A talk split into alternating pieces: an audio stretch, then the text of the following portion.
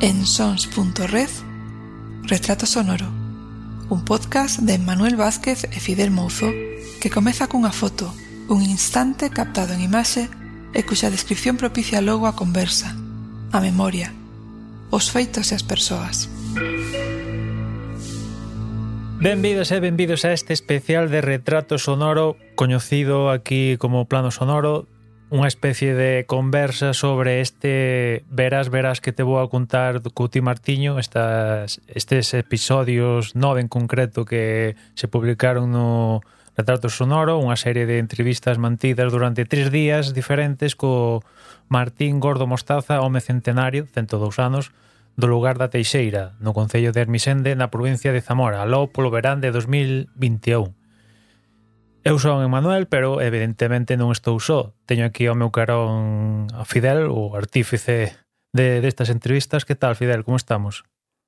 Moi ben, moi ben. E, e a verdade é que estreando hoxe un formato novo que, que quizáis, non sei se o mellor, a xente chegará a, a estar sobrecargada de información, pero bueno, a idea precisamente é intentar despexar ou aclarar todo o que xerou de conversa Martiño durante todos esos nove episodios que en realidade foron tres días ou tres tardes de conversa con él. Vamos a deconstruir un pouquiño esta mm, antoloxía, podíamos dicir, esta sí, serie... Sí, no, ou intentar facelo así por, por temáticas ou máis ou menos agrupalas desa maneira un pouco máis esa que en puntos comuns fai que sí, que se converta un pouco en esa antoloxía, sí, non? Por que non? E para acompañarnos a nós temos un invitado especial. Temos aquí con nos a Alberto Llano Fontera, bibliotecario no Concello de, de Teo e escoitante ou escoitador de podcast. Que tal, Alberto? Boas tardes. Hola, que tal? Boas tardes. Encantado de estar aquí e de falar de Martiño un pouco, que xa me leva ocupadas unhas cantas horas de, do meu tempo.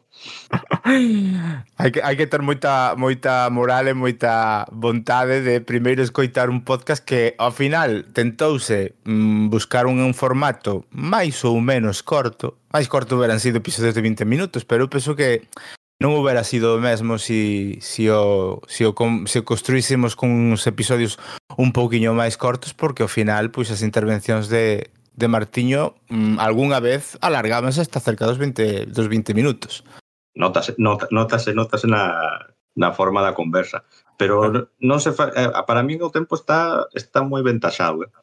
É dicir, eh, máis corto quizás se faría demasiado curto e máis longo podería facerse cansado -huh. pero eu que, que escoito moito podcast, además, eu escoito podcast de, moi, de, moita, de moitos tipos. E eu distingo entre os podcast de ambiente, é dicir, os que, te, os que poño cando estou facendo cousas varias que non me mm. exixan ter a cabeza posta aí. E logo os que escoito con cascos, que son okay. os que si sí me preciso preciso prestar atención. E, e, e o de Martiño é un podcast para escoitar con cascos sobre todo porque chega un momento que sintes que casi que estás falando ti con él en vez de estar Fidel falando con él. A verdade é que eso, eu penso que merito bastante de Martiño porque, porque bueno, inte, eh, te sempre tentamos de que o punto de conversa coas persoas sexa ese eh, de, de estar integrado nunha conversa Ao final, eh, cando hai varias persoas dentro dun mesmo podcast, eh, eh, eu non, eh, Manuel seguro que lle pase a, como a mí, non, Emma eso de querer falar en alto con respecto ás persoas, como dis ti que estás escoitando polos auriculares e participar nesa conversa, ou falar ou, ver, ou eh, verte desde fora casi casi como conversando en alto dicindo, ah, pois pues yo esto non sei que ou esto non sei canto E eso mm, é un punto que lle dá o podcasting que penso que coa radio pasa pouco. Non sei se é porque están moi constreñidos aos, mm, formatos moi determinados que non permiten iso, eu a verdade é que, que penso que o podcasting é o que nos dá. É, é a liberdade do podcast, realmente, mm. con respecto á radio, é, é esa liberdade que te dan. E cotillemos un pouco, cales son os outros os outros podcasts que escoitas, Alberto? Vou moi, vou moi por épocas. Ahora estou nunha época da miña vida que debe ser que isto da, está chegando tarde a crisis do 40, estou uh -huh. recuperando a miña afición polos cómics. Entón estou escoitando moito podcast de cómic. Uh -huh. e, eh, tanto podcast como como como youtubers de uh -huh. de cómics.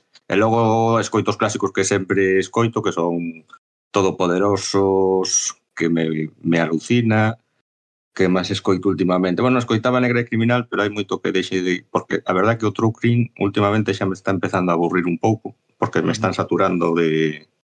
Deles escoito, escoito a, o de Radio Nacional, o de documentos de Radio Nacional, que me parece un podcast espectacular en canto a contido. Un pouco de todo. Uh -huh. Pois, eh, a ver, a, tamén podemos explicar un poquinho como chega Alberto a este podcast e é que nós abertamente preguntamos ou falábamos nas co nosas contas en redes sociais que a ver, a ver se había alguén interesado en participar neste plano sonoro, pois porque nos interesaba un poquinho tamén coñecer a visión que pode haber máis alá do que do, dos que estamos implicados en retrato sonoro, neste caso é máis eu. Igual é neste caso un pouquiño menos porque é certo que por unha cuestión física, no momento en que se realizou a entrevista, eh, foi un surxiu, é dicir, non foi nada planificada. Entón, claro, Manuel estaba a moita distancia, eu estaba máis preto de, de Martín, pois estaba a 5 ou 6 kilómetros, e pois Emma estaba cerca de 400, o sea, había unha distancia importante. Co cal, eh, esa era a intención ou é a intención que ten este plano sonoros. Eh, ter claro mm, que as persoas que estiveron ao outro lado do, do altofalante, neste caso podemos decir, ou escoitou a través dos seus auriculares, como di Alberto, pois buscar un pouquiño ese punto de eh, conversa eh, eh, plasmalo nun, noutro podcast. En este caso, pois, si cada vez que gravemos con diferentes invitados ou convidados podemos, eh, ou creemos que podemos falar un pouco do, das intrahistorias que pode haber das grabacións dos podcast, do escoitado nos podcast, pois aquí estará este plano sonoro para, para aportarlo a todo o mundo, verdade, eh, Emanuel?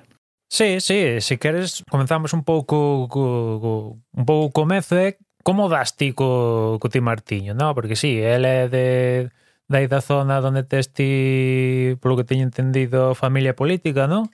E donde Efectivamente. Vas, donde vas pasar unhas uns cantos semanas ao cabo do ano e tal, pero como das con el?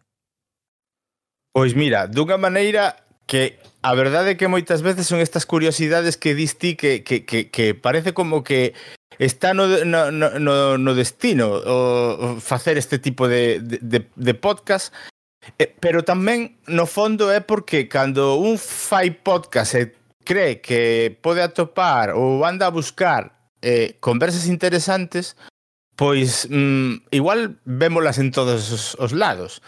Pero foi curioso porque, eh, bueno, eh, esta zona de Zamora eh, é a, pre, a que pertence a, a Alta Sanabria.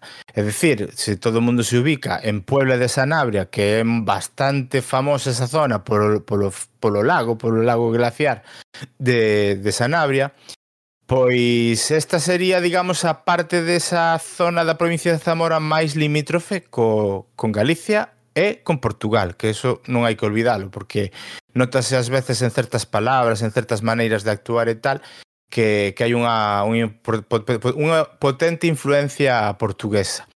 Camiñando por Puebla, de Sanabria, co meu sogro, pois cruzámonos con tres personas que viñan de fronte, e fixeronlle unha broma. E a broma min chamou a atención porque foi cruzarlle unha silla de rodas, unha cadeira de rodas, a meu sogro diante de, das, do, do seu paso cunha persoa encima.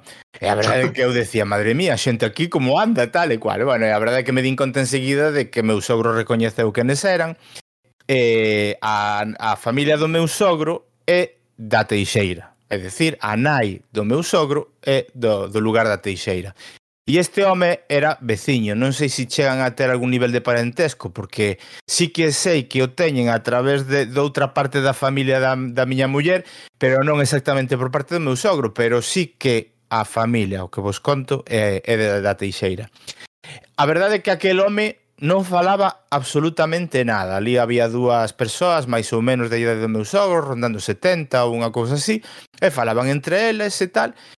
E eu, Pois puxeme a falar cunha muller que estaba ali nese grupo de tres, aparte do señor que estaba na cadeira de rodas, que como ben imaginaredes, pois era Martiño, e lle preguntei, a ver, eh, este home e, e decía ela, este es Martín, tú non conoces a Martín, e porque eh, esta muller é do País Vasco, entonces falábamos en castelán. E lle dixen eu, a verdade que no, me dice, pues tienes que conocerlo porque eh, en el pueblo son referencia, fueron ellos, ella, su, eh, él, su hermana, Petra, e claro, cando me mencionou a Petra, aí encendeuseme a luz. Eh, foi porque Petra era unha muller hiperconocidísima en toda a contorna, primeiro pola súa idade, despois porque era unha muller moi faladora. De feito, fai moitos anos, estouche falando, pois o mellor de sete ou oito anos, todo o mundo me insistía cando todo o mundo sabía que eu facía estas grabacións de audio e tal, tienes que ir a hablar con Petra a la tejera, tienes que ir a hablar con Petra a la tejera. E eu, pois claro, mm, pola vergonza, por non ter tampouco un dominio moi grande daquel territorio, e porque a veces eu podes pedir o teu sogro, pero se o teu sogro ten máis ou menos ganas, pois vas ou non vas. E non, nunca se deu. Total, que fai un par de anos, tres, dixérome que Petra falecera, e a verdade, máis ben tres anos. Que Petra falecera, e bueno, pois adiós moi buena, sabes? Unha oportunidade perdida, o veías desa maneira, e cando apareceu Martiño, claro, eu vía un home ali encollidiño, que non falaba nada de, de tal. Eu sei que nun momento determinado o meu sogro sí que se agachou un pouquiño e falou con el dicendolle sabe quen son eu, non, e tal. E dixo, eu non vou saber, claro que eres, tío, o fillo da Dolores. E aí dixen, ah, bueno, pensei que era un home que, pues, que de verdade, que non daba aspecto de, de ter esa, esa conversa. E decían entre eles, mira, pois aí o tes, que, que xa, xa, ten, xa ten 100 anos.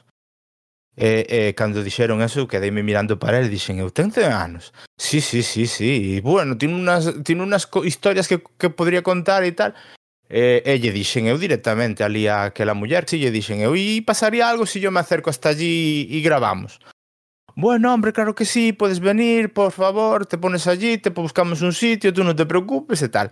E foi como surgiu a conversa con Martiño. Realmente preguntaronlle a él nese momento, oye, mira, que este rapaz poderíche gravar, poderíche facer unha entrevista, tela ti apeteceche.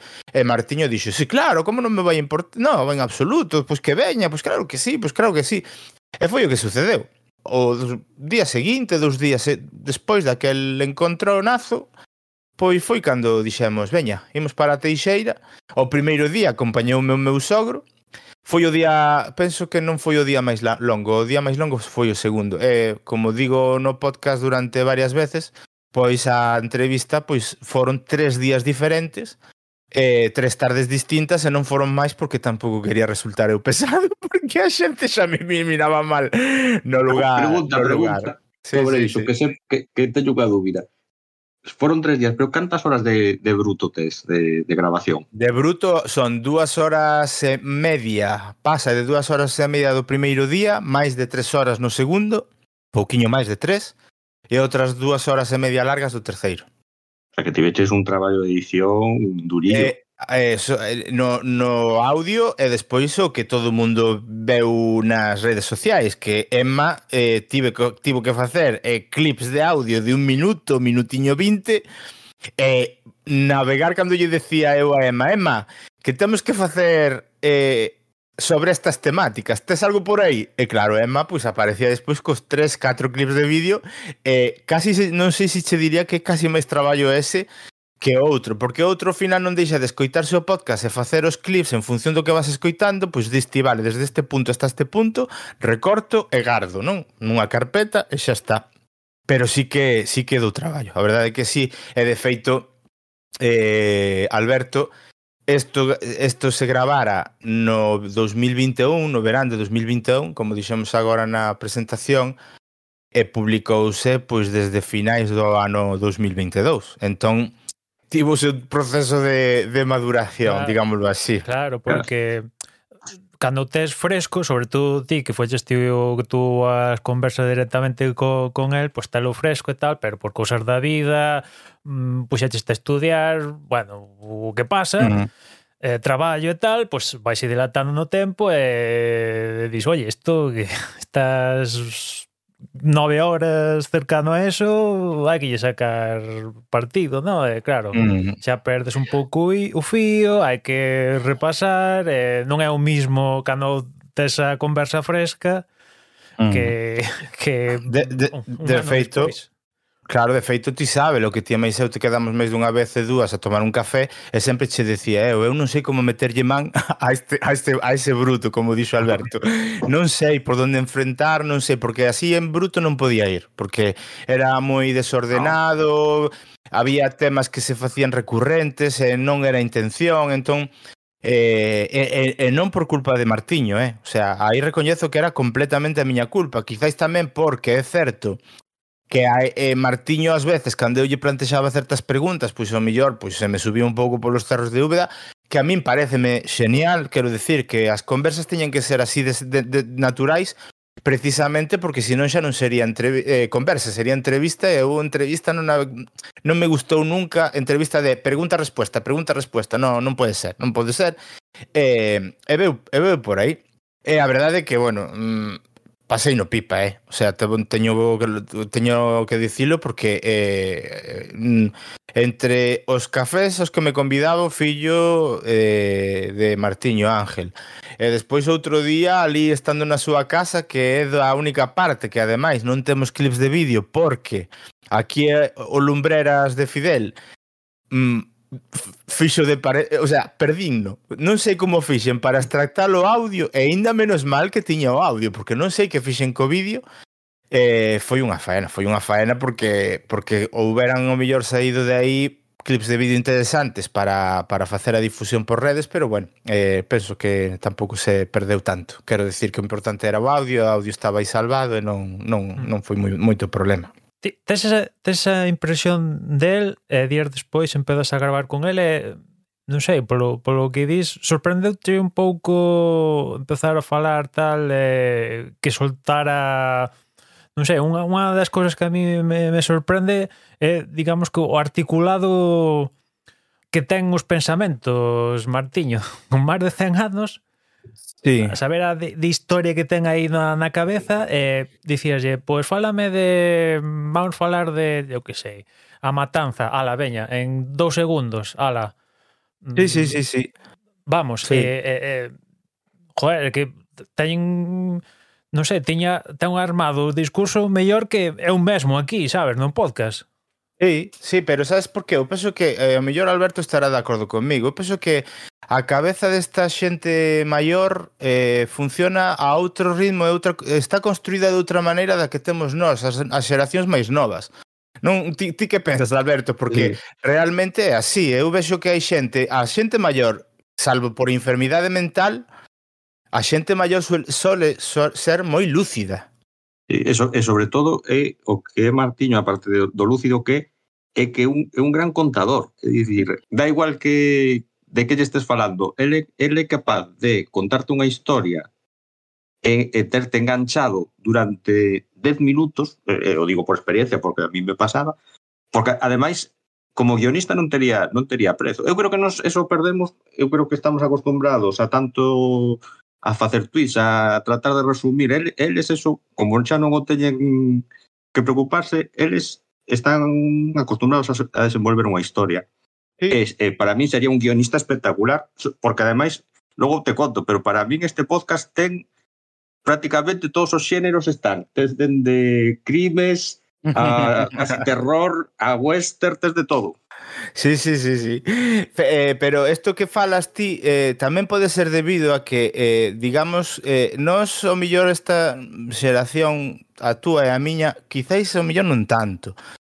Eh, a de Emma, que é un poquinho máis novo que nós, eu penso que, que xa empezou, comezou un poquinho máis, e se falo da xeración das miñas fillas, por exemplo, xa non digo nada, pero digamos que o consumo de contido que facemos ou fixemos nós, fa, eh, fixo Manuel, están facendo as miñas fillas, é un consumo moi inmediato e uh -huh. esta xente eh, non hai que olvidarse de que eh, foi da que se criou e educou sin televisión. Entón, a única maneira de entretemento era o contar historias, as conversas entre as persoas era a, a forma que tiñan de, bueno, máis alá de ler, eh, porque os libros sempre estiveron aí e non en todas as casas, to, sexamos tamén honestos. E esta xente, eu penso que desenrola unha capacidade a hora de expresión, de, de falar, de saber construir o que di Alberto, esas, esas historias desa maneira porque eh, están moi interiorizadas desas infancias nas que esa era a maneira de contar historias, porque eran xente que se xuntaba, como ben escoitaxedes no podcast, nos fiadeiros a contar e a falar nas, nesas duras tardes de inverno, a mellor as cinco e media, seis da tarde, xa casi non había luz, e se xuntaban nas casas e ali a laricar e a, a conversar. Sí, eles están moi, moi, moi pretos da oralidade. Eso nota, fíjate, eu noto en cousas moi absurdas. Eu me fijo sempre en cousas moi absurdas como son, por exemplo, os bares. Eh, mm. A nosa xeración, os bares aínda eran bastante ruidosos, o sea, ainda siguen sendo. Pero ti agora se te das conta, nos, cando, eu cando era pequeno, eu lembro de entrar en bares e a xente estaba falando, e alguén contaba unha historia, outros coitaban, e, e contaban outra historia por riba. Eso ahora se está perdendo, pois, probablemente por, por lei de vida, por, por que estamos cada un con noso dispositivo, estamos moi ensimismados, sí está, ti chegas a, unha parada de autobús, é raro que, que alguén se poña a falar contigo. E incluso se, se poñen a falar contigo, os miras dunha maneira un pouco atravesada dicindo que quereste de min. Eso antes era impensable, calquera persoa entraba nun sitio que había outra persoa, empezaban a falar e se empezaban a contar as historias. Eu noto na biblioteca, por exemplo, na xente maior, non tan maior como Martiño, lógicamente, pero sí, eles chegan e te, e te empezan a contar a súa vida. E eso, eso O resto non, o resto deixan o libro e marchan, non non te, non perden ese contacto ese contacto. E eso, queiras ou non, dá pé a a contar historias e a sí, sí, sí, sí. e a coidarlas tamén. Eh, eh eu vexo e eh, eh, donme conta de que igual eh, é un, como decirlo, unha habilidade que recoñezo que eh, que recoñezo que eu estou adquirindo é que me está dando podcasting, porque eu, eu recoñezo que se a min fai 20 anos eh, dime alguén que vou a ir, imagínate, cando vou por aí de, de vacacións coa miña familia e imos ao millor a ver unha igrexa que queda no medio de ningún lado e que de repente se, te, se achega unha persoa de, do lugar e tal, e pois ven con ganas de conversa Eu diríalle eh, como, como se di agora en plan socarrón cando queres non ter moita conversa Dices, pero suélteme el brazo, señor, que yo no quiero hablar con usted, ¿no? Esa, esa eran as actitudes, sempre foi así. Efectivamente, pero agora non me pasa. É dicir, agora se hai surxe esa posibilidade, eu parome a falar, pero porque sempre o que vos contei fai un momentiño, é como que levas o radar posto a ver onde podes atopar algunha historia chula, algunha historia bonita, ainda que sexa unha historia pequena, sabes? É moi é, é moi fermoso que haxa xente ademais que esté disposta a abrirse desa maneira para contarche as súas cousas. Ollo, que como dixen no podcast, non, de, non é exactamente a realidade dos feitos, é a realidade da persoa que viviu eses feitos contada baixo o seu prisma, que é moi importante deixalo claro, porque eh, escoitando ou falando con outra xente a que lle contei, pois Martiño contoume isto, pois Martiño díxome eh, xente dos lugares dali. Bueno, es que Martiño aí te cuenta las cosas de su manera. Martiño te... E, e digo, pues, pues por, por suposto que me conta da súa maneira. Como me vai a contar se che pregunto a ti e me estás dicindo que as cousas son de outra maneira ou baixo teu prisma son de outra? Obviamente. Pero eh, eso o que cho conte de a súa maneira porque ademais esa é a forma tamén que pouco a pouco eh, ao longo do, do, do podcast se vai vendo tamén vas vendo cal é a súa postura ante a vida cal, cal é a súa eh, eh, eh, a postura dunha persoa de 100 anos, é dicir, que, que viviu uns, uns cambios que se, se, se para nos son tremendos. Imagínate unha persoa de 100 anos, os, os cambios que leva dende, dende que naceu ata ahora, para, para, un, para unha cabeza ten que ser Mm. alucinante todo, todos os cambios. E, e, el ten un discurso eh, feito a, a partir deso. E eso é, é moi valorable, moi, moi valorable. Sí, esta é unha das razóns do que a xente cando Martiño alude a persoas polo seu nome, pois escoitades un, un, un fermoso pitido que o pitido, sí. sí que eu a verdad cando falábamos Fidel eu de, bueno, como vai seguir todo isto, ele dicíame, sí, sí, vamos, cando Martiño fala deste, pois pues, hai, ten que salir un pitido porque vai ti saber, isto va no escoitar aí nun sitio, podes montar, eu dicía, pero tío, isto van a escoitar aí un podcast, van a escoitar aí en Teixeira, en Mesende, sí, sí, en masivo. Faime caso que a xente moi mm. mala eh, se, pode se liar. Sí, sí, eu, eh, eu creo que eu creo que un acerto, eh, porque tela. Tela o que é por aí.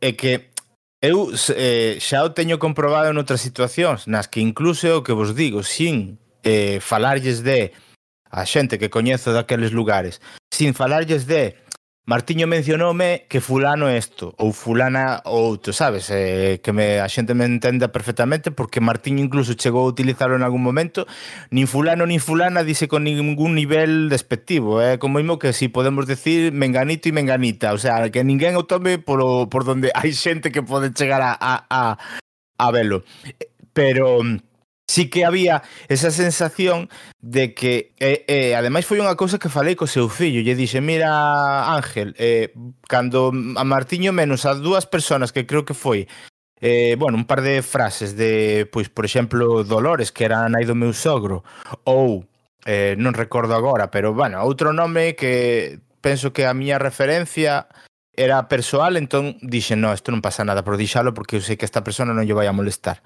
no, nin, a, nin as persoas cuidado, e cos anos que ten Martiño xa non son as persoas presentes, son as que non están e como poden tomar as familias que claro. se mencionen determinadas situacións nas que é certo que todo se xa dito, eh, houve situacións que eran tremebundas, eh, problemáticas, nas que Martiño menciona porque Martiño, a memoria de Martiño para eso era espectacular, porque era espectacular, porque se acordaba dos nomes de toda esta xente que eh, viviu os sucesos, algúns dos sucesos que el conta, que, que están aí as familias, e as familias seguramente hai certas cosas que mellor non, non lles gustan, eh, quitando os nomes, xa te estás evitando os problemas que no, xa, xa home, o que di Alberto un pouco de que un home con 100 anos o mellor di a min importa meter narices, porque Martiño era consciente de que estábamos grabando. Entón Martiño agora de utilizar ou de falar de fulano mengano non non tiña filtro. El decía, pois mira, penso que o que vou a contar tampouco tan importante tal.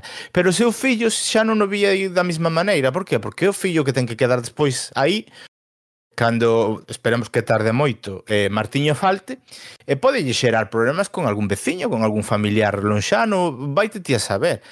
E sobre todo hai outra cousa, que moitas veces que non sei se o detectaxedes no podcast, a, a problemática que hai neses lugares coas rivalidades entre os povos que son bastante fastidiadas, que eu a verdade é que nunca pensei que estas cousas podían estar tan interiorizadas. É certo que as novas xeracións quizáis están un poquinho máis suavizadas, pero por unha razón, porque non viven ali. Claro. Porque xa están vivindo pois en Galicia, están vivindo en Madrid, en Barcelona ou no, no País Vasco. Pero, é, é claro, cando hai festa, pois ali xuntase todo o mundo. Pero había épocas ali en que a, aquelo que decía uno podcast de Villarriba, Villabajo, era tremendo, eh? Era, era tremendo que andaban a, a pau limpio, con perdón. non sei como ves, non sei a, a, a, tamén hai que vivir as realidades das aldeas e dos lugares. O, outro día ti e máis eu e Emma falábamos tamén da, da, da idiosincrasia da forma de ver as cousas ou que por exemplo se traslada en, en películas, por exemplo como é o das bestas e tal, pero hai que recoñecer que eh, eh, esta forma de ver a vida nas aldeas, nos lugares pequenos nos, no, nas, Nas, nas vilas non tanto porque xa son un poquinho máis grandes, pero pero sobre todo nos lugares nos que son pequeniños, de que son 5, eh, 10, 15 casas, É unha forma de ver as cousas bastante eh, bastante fastidiada, non claro, digo nin que, que nin para ben nin para mal. Claro, que xa non é unha cousa persoal, non, é que é unha cousa persoal que transcende xeracións. Que, que xa a bola xa é xigante. E sí, como ves, Alberto? Tal cual que, que me estaba acordando ahora que cuesto que dice, cando comenta, creo que foi no, no xa no último no último podcast, cando comenta o do povo do lado, cando está no bar, que eh, eh, aí, aí é o que che decía eu que parecía, parecía tal, eu me acordaba dun western de John Ford, porque era en plan os gandeiros contra os agricultores, eh, ah. ti que faz no noso bar, eh, era tal cual. Sí. Pero sin embargo, a pesar de todo, a pesar de todo eso, eu ao longo do, do podcast que se mencionan un montón de nomes. Sin embargo, a Martiño solo unha, creo que solo con unha persoa vino realmente que llega, ainda lle quedaba aí un rencor que co alcalde este sí. falanxista. Sí. Eu creo que a única persoa que aí vin que sí que realmente era unha persoa. O resto falaba deles, pero non non se veía nin con nin con rencor, nin con nin con ningún tipo de enemistade con ela, salvo con el, que, que chamou sí, sí, sí. atención, porque porque aí, aí sí que se, sí que lle saiu, lle saiu totalmente da alma, que nin sequera, sí, sí, sí. que era o que decía él, que nin sequera era con él, que era co seu pai realmente. Sí, sí, sí, sí, pero seguramente eso a él doía especialmente, non? Por lo que eu vexo, claro, doíalle eh, o feito en sí de que o, o seu pai tentando de facer algo máis ou menos positivo que eh, ese alcalde o que distí falangista que querría ter todo super controlado, super baixo seu, o seu pé, pois que quixera entrullalo, quixera leválo para dentro, e claro. Eso foi algo que el tiña aí super, super interiorizado e ademais si sí, menciona directamente a palabra daquel fillo de puta porque é a única vez que, que o insulta. Alguén, sí, sí, sí. por que? Por eso, porque... é a única vez que, que perdón, incluso cando te decía isto que estaba comentando, cando tivo aquelo no bar que, que marchou e tal, realmente o, el o contaba incluso divertido, parecía unha sí. cousa divertida, pero aquí sí. sí que se ve que aí sí que lle tocou a fibra. E xa te digo, as rivalidades non me extrañan, eh? mira que a miña familia de Ferrol, que non é un pobo pequeno, e aínda esta semana estaba falando coa miña nai e nos contaba de dúas irmás do meu avó, de pequenas que tiñan fama porque tiñan medo porque tiñan unha puntería extraordinaria ao parecer tirando pedras aos, as do barrio do lado que viñan a meterse cos seus irmáns e elas saían e tiñan unha, unha presteza tremenda coas pedras. O sea que ao final non pasa solo nos povos. E, e que conste que unha, unha acabou sendo monxa, o sea que imagínate. Sí, sí, sí, sí, sí. No, sí, que posiblemente en cidades ou, po ou povos máis grandes sí que suceda entre barrios, claro que sí, por claro. suposto que sí. Pero bueno, é a, supoño que será a condición humana, non? Porque eh, se todos estamos sí. ao final agrupados en, en tribus, pois a nosa tribu é a mellor e as dos demais pois é, eh, é o que é. Temos Pero que reafirmarnos. É, moi, é, moi, é, é, é, resulta curioso porque eu penso que claro, aí é onde é, é, Martiño si relativizaba porque, por exemplo, co que falas ti do, do povo do lado e tal, esa, esa situación viña dada porque porque era un momento en que a xente pois moceaba e tiña que pagar o viño porque ti ibas ao, ao lugar do, ao lugar do lado, ao lugar do lado a, a mocear, a conseguir a moza e claro, eso tiña un peaxe O, a, o curioso é que, como el decía, a min como me vas a pedir viño se eu levo vindo aquí eu son un máis do pueblo, que a mí non me podes pedir verdade, nese, agora. Nese momento, cando, cando empezan a discutir con como me ves agora con esto, tal, non está, eu na miña mente eso estaba vendo, coa, coa pistola ao cinto, mm. en, en o corral, saindo, saindo sí, sí, sí. A, a, era tal cual, e que, e que me pareció unha novela de Zanegrei, tal cal. Sí, sí, sí, pero pero él menciona a Caxata. O sea, claro, a, claro, a, claro, a Caxata, claro. que si non o sabe todo o mundo, decimos yo nos, é un pau que sirve claro. pois pues, cando vas camiñando, pois pues, vas vas non é exactamente un bastón, porque eu penso que a caxata situación se utilizábase tanto para eso, pois pues, apoiarse, porque os, os firmes dos camiños ás veces non eran todos ovos que debían ser, e se che saía calquera cousa por aí, utilizala para rearte a golpe limpio. E, e el fala de eso, trae, mismo me traendo a casata. Que leva, que leva agarrada para que non, por se acaso. Sí, sí, sí, tal cual, tal cual. Tal cual, pero é que eh, eu a verdade é que imagino esas tabernas desas épocas e, eh, eh, tiñan que ser maravillosas, é dicir, pues sí. eso perdeu, eso sí que se perdeu Alberto e Emma. Eu penso que esas, esas tabernas nas que a xente se xuntaba Porque tampouco tiñan... A ver, é certo que hoxe en día todavía hai xente maior que se xunta no bar a xogar a partida e todas estas cousas. Pero a vida social ou a vida de comunidade que se debía facer nesas tabernas tiña que ser, vamos, maravillosa. Sí, porque ademais non eran só tabernas, era Er, non había centros socioculturais, non había, eh, non había clase de pilates, eh, que, eh, en algún lado tiñan que pasar o tempo. É que non había ningún elemento de distracción. Era claro. eles con eles, eh, si, sí, unha vaca que perdeuse, non sei que, vale, este fulano mm, foi facendo, vale, esas eran as distorsións que había, pero non había nin televisión, nin radios e apuras, nin evidentemente nin internet, nin revistas, nin bueno, sí, sí, sí. Mm, chuminadas que temos hoxe en día, pois naqueles tempos a distracción era discutir. na mm. con, con... E, e, eso, eso lo tens que ver a, a xente maior xogando as cartas sí, sí, sí, sí eses piques que hai non son ni medio sí, sí, normales. Sí, sí, sí, sí. Bueno, pero bueno. O que sí, o que sí precisamente o que o que falando do que estades dicindo, eh, pode, podía ser o lugar do conflito, pero tamén onde se facía comunidade no aspecto de que ademais ah. contámoslo no podcast e é esa capacidade que tiñan todos esos lugares de que cando hai que facer algo, fais en comunidade, é dicir, eh, cando todo o povo, todo o lugar considera que hai, hai que facer algún traballo que, no que se beneficia a comunidade, todas as casas aportan eh, brazos e todas as, as casas aportan o material que sexa necesario. Eu teño referencia de que fai pouco contáronme que, por exemplo, para traer auga da, de, de para ter auga corrente dentro do, do, dun lugar de San Ciprián que queda cerquiña de, de, da Teixeira, todo o mundo eh, organizouse para ir, imaginadevos, pois o mellor 2, 3 kilómetros monte arriba a buscar os manantiais para canalizar esa auga e poder crear auga corrente nas casas que non existía. E para iso que fixeron? Fixeron eh, por bueno, unha como, o sea, unha xuntanza de prestación, creo que se chamaba prestación por de comunidade ou algo así era. E o que facían era organizarse todos e a auga agora, eles, por exemplo, na teñen que pagar precisamente porque a auga é deles, non é un servizo que lles pon o Concello ou que lles facilita unha empresa destas eh, eh, públicas que se crean para, para suministrar auga como mellor estamos habituados habituados nunha, nunha cidade, nunha vila, tal. Non, non, non, eles organizaban todo para conseguir a súa propia auga e ou poñías cartos ou poñías personal. Eh, todas as familias ao final o que facían era aportar xente para cavar as tanxas e traer as tuberías, colocar as tuberías e traer a auga ao, ao lugar. E como esa, pois o que se fala no podcast, as mallas. Eh, as mallas eran un, un eran no momento en que había que separar o grao da palla, en, que en tempos era abrazo limpio, eh, eh, aquí nos poderíamos poñer a falar das ferramentas que se utilizaban, pero idesme perdoar, eu non sei se vostedes máis coñecemento, eu non.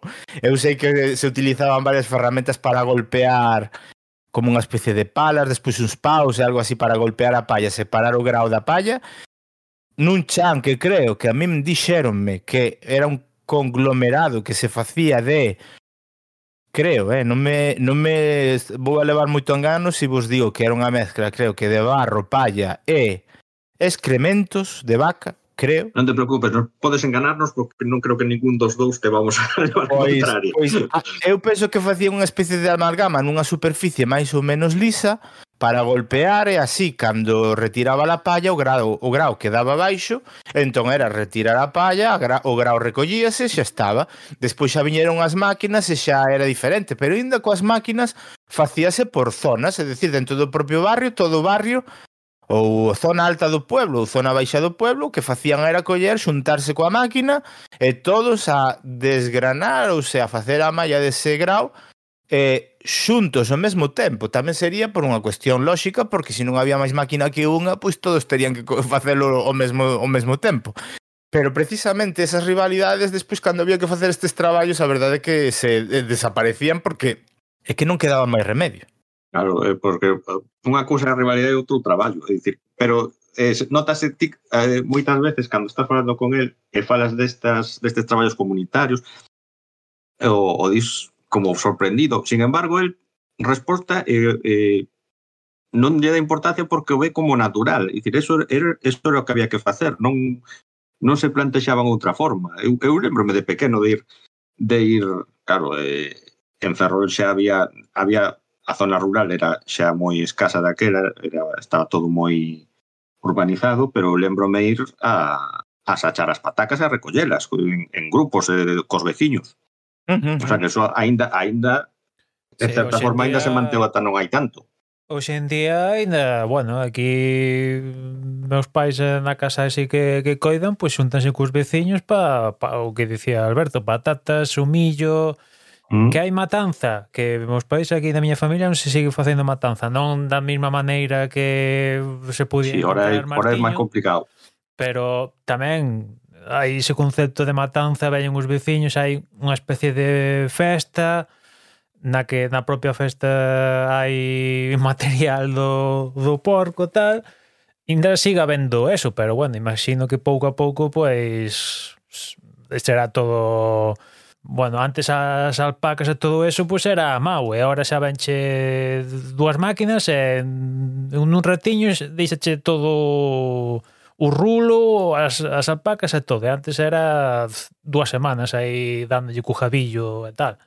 Pois pues, a, a min sí que é unha cousa que, que, que me sorprende precisamente porque eu a imaxe igual que teño máis da, dos lugares da aldea aquí é que, sobre todo as, as aldeas, que eh, sufren ao mesmo tempo de ser aldea e demais ainda sufren de, eh, unha como de, unha dispersión porque Eh, vos, vos non sei se sodes eu eh, a imaxe mental teño moi clara e penso que se si volas describo sabedes a que me estou referindo. Hai moitos lugares, por exemplo, pois en Castela León ou en en calquer, bueno, en calquer sitio onde as, as agrupacións das casas son moi concentradas. Eu teño en, un núcleo. Exactamente. En cambio, aquí hai aldeas nas que o mellor hai unha casa aquí e 50 metros máis alá hai outra casa, despois hai outra casa un pouco máis alá. Quero decir que non, non están como moi agrupadas. Quizá aí sí que pode haber unha agrupación de casas, sobre todo en lugares como Courel ou, bueno, lugares de montaña que é donde por lógica buscaban ese agrupamento para facer as, a, a vida un pouco máis sinxela, porque se ainda por encima de estar en zonas frías que ao mellor no inverno pois chegábanse a cubrir de neve e tal, tes unha dispersión das casas Eso ten que ser moi fastidiado, o sea, as casas nesas situacións canto máis preto mellor. E ali eh, nestes lugares que que vos digo na na zona da Alta Sanabria pasa iso porque son zonas que teñen pois unhas alturas de mínimas mínimas de 800 metros cara arriba. De feito, penso que a Teixeira non sei se é un dos lugares máis altos, porque queda máis retirado, queda máis hacia hacia Portugal e queda, pois, non vos podo exagerar, pero penso que debe estar por, por riba dos 950 metros, unha cousa así. Habería que miralo concretamente no, no, en, algún, na, en Google ou buscalo, porque, porque máis ou menos teño esa conciencia de estar en lugares como Hermisende, que é a cabeceira do Concello, que o mellor está a 800 metros, San Ciprián que debe estar entre os 850 e os 900, e a Teixeira ainda hai que subir máis. Entón, claro, eh, cando hai neve, de feito, últimamente, hai, a, a, no único lugar donde hai neve casi, casi seguro, a pouca neve que, que queda hoxe en día por aqueles sitios, que eh, a min teñeme contado de empezar a nevar e botar o mellor un mes en que a neve formaba parte do paisaxe. Eso hoxe non sucede. E, e, e cho di xente que viviu esa neve Xa non falo de Martín, xa non falo de Martín que Martín con seus 100 anos nos contaba no podcast de 2 metros de neve, de 3 metros de neve. Esta xente decía que vivía a mellor 50, 60 centímetros de neve, é dicir, para que vexades a diferencia e o tan cacareado cambio climático. Algo hai, que non nos veñan contando historias porque o cambio de temperatura nestes últimos 60, 70, 80 anos notase, e notase en lugares como este, que cando hai moi moito frío, moito frío, chega a nevar, sí, pero dura neve tres horas, tampouco vos pensades que dura, dura moito máis. E, e, eh, e, eh, e eh, o que falábamos, pois eses lugares eh, son casas con pared con pared, e que non hai unha distancia entre unha casa e a outra, que é o que vos contaba antes sobre esa vida que ao final, mm, precisamente como di outro, el roce hace el cariño, pero tamén, cuidado, que a veces el roce pode suceder que por calquera cuestión saltan chispas, porque ao final estás tan apegado a xente que, que poden surxir problemas, lóxicamente. Pero bueno, que, que o que sí, o que sí me, me, me chamou a atención, non sei se a vos, porque el, el quitoulle importancia, pero penso que, que lle quitou importancia precisamente porque como era un modus vivendi, unha forma de, de, de vivir naqueles lugares porque xa xa vos comentei a distancia con Portugal, por exemplo, é mínima, é, é cruzar, digamos, dous kilómetros, e xa estás en Portugal, é este tema do contrabando. Que aquí en mm. Galicia é un contrabando diferente. aquí cando falamos de contrabando, xa, xa temos que ir a narcotráfico ou a contrabando de, de, de, tra, de tabaco, ou polo menos en tempos había contrabando de tabaco. Non sei se hoxe en día xa, xa eso está máis que obsoleto. Pero sí que sí que é unha zona que incluso teñen eh, rutas de senderismo del contrabando. Eu non sei vos eh, como vos imaginades esas situacións en, en, en aqueles tempos. A ver, a, a min sempre me fastidiou, xa te digo, como, eu nunca non vivo cerca da fronteira, a min as zonas de fronteira sempre foron unhas zonas que me chamaron moitísimo a atención. De todas formas, en Galicia non só tiñamos eses contrabandos, eh, tamén tamén destes outros na zona de Ourense. Se, se te das conta no lápiz de Carpinteiro, o creo que era o pai da, da protagonista, é contrabandista con Portugal, precisamente, coa zona de Portugal de todo tipo de produtos que, evidentemente, non, había, non había en España. Era, era ese, ese tipo de, de contrabando tamén existía. Pero a min es, ese contacto parece realmente fascinante. Non sei que, que pensa Manuel. Sí, sí, o sea, é que ten un pouco de imaxe como se fora en plan Indiana Jones, eh? imagino que non ten nada que parecerse a Indiana Jones, pero... É menos romántico, sí. sí é moi romántico esa idea, ¿no? Pero sí, sí, o sea, toda esta historia de, de contrabando pasándose cousiñas a Portugal, bueno, ainda hoxe en día a ver, non é contrabando, pero bueno, vou botar a gasolina a Portugal porque me sale máis económica e tal. Eso xa, eso xa pasou tamén a mellor historia.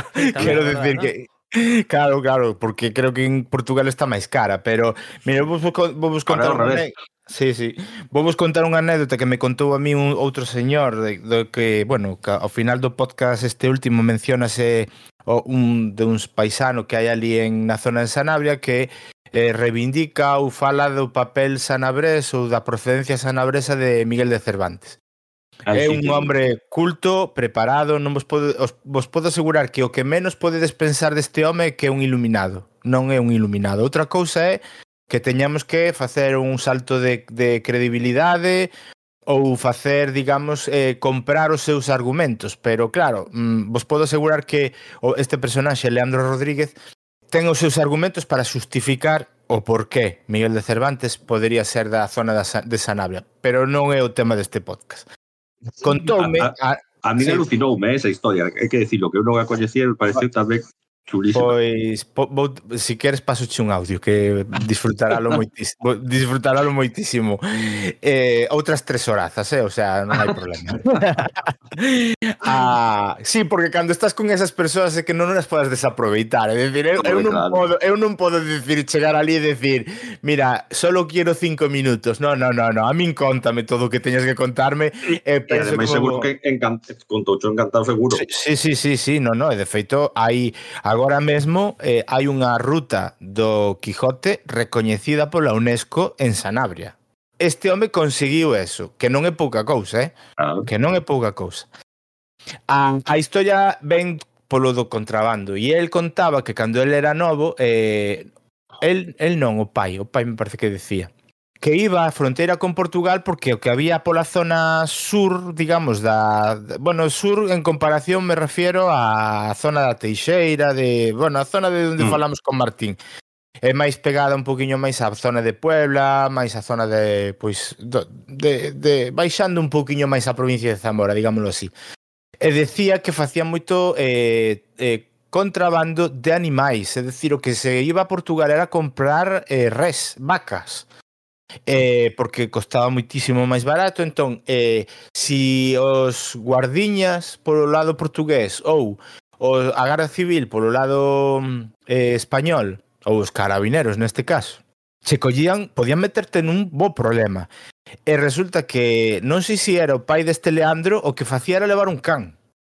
O, o que facía era mandar o can ao lado da fronteira portuguesa os portugueses achegaban as vacas ata a zona portugués, ata a zona de fronteira, e o can o que facía era, estaba ensinado para que o can trouxera as vacas para o lado español. Co cal non, non eles os humanos entre comillas non non, non participaban no, no trasiego dos animais dun lado a outro. E a mí foi unha cousa que a mí me, me bueno, o día que mo contaba me, como como contaba el, eu de verdade era super gracioso porque era unha cousa maravillosa. Brillante, brillante, brillante o sea.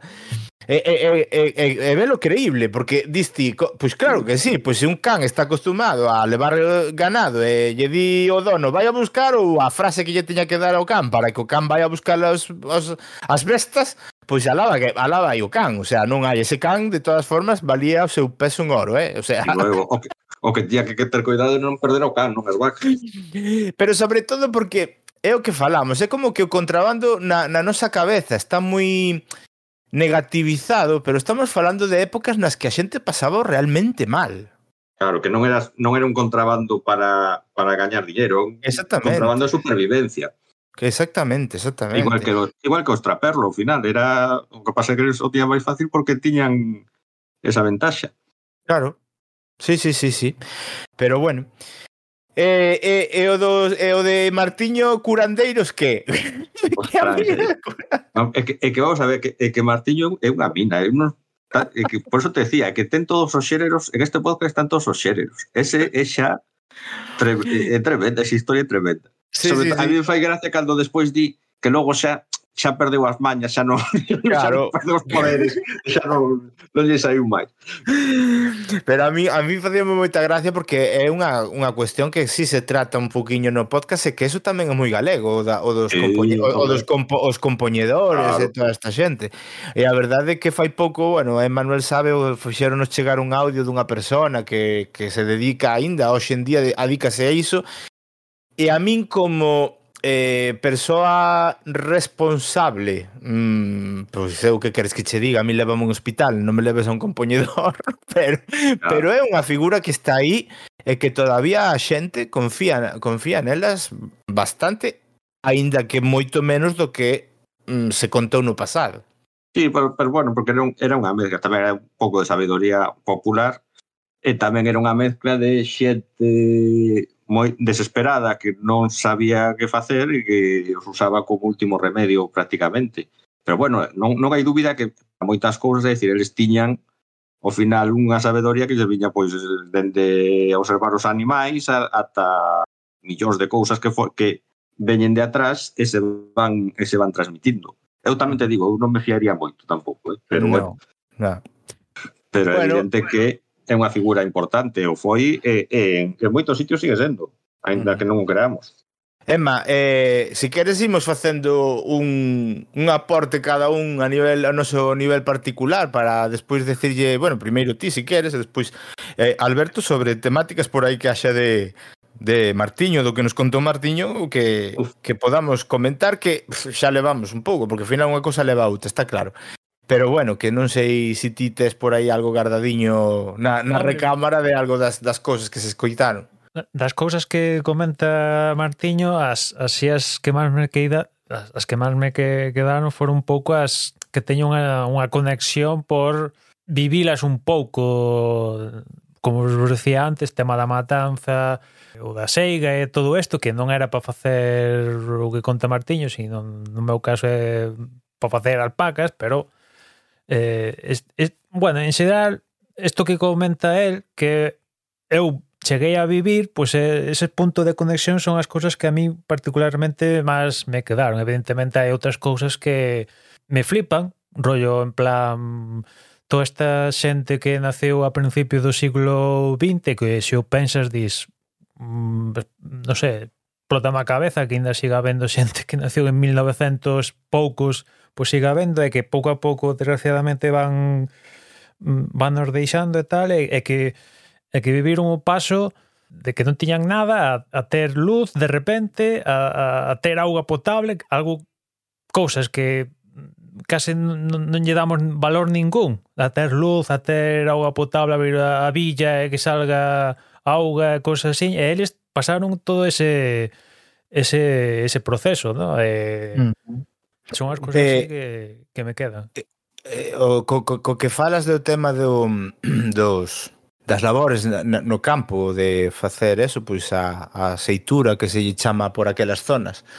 Unha das cousas que menciono con ele é que eh, unha, unha das aficións que tiven eu no momento en que me fun a aquela zona, non sei se creo que xo contei a ti, eh, Emma, e de feito na web de sons.red aparecen fotos que teño eu é, é precisamente isa a de recopilar fotos da xente que mas prestou, da xente que me que, que mas deixou e que me dixo que fixera con elas.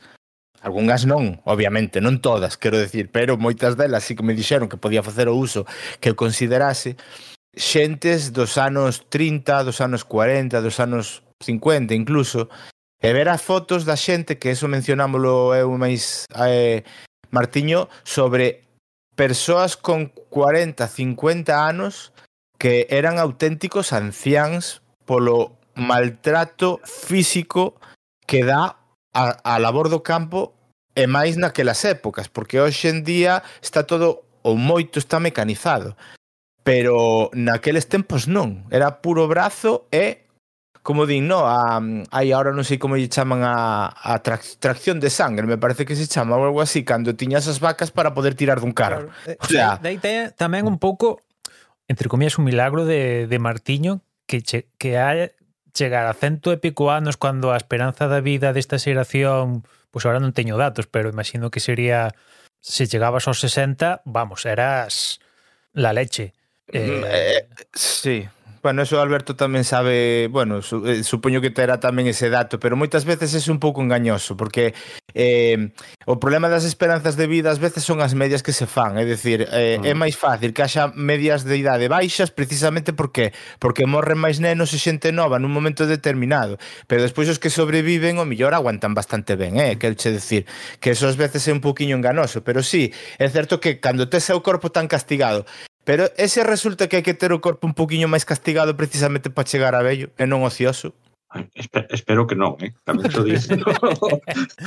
Pola parte que nos toca, espero que non.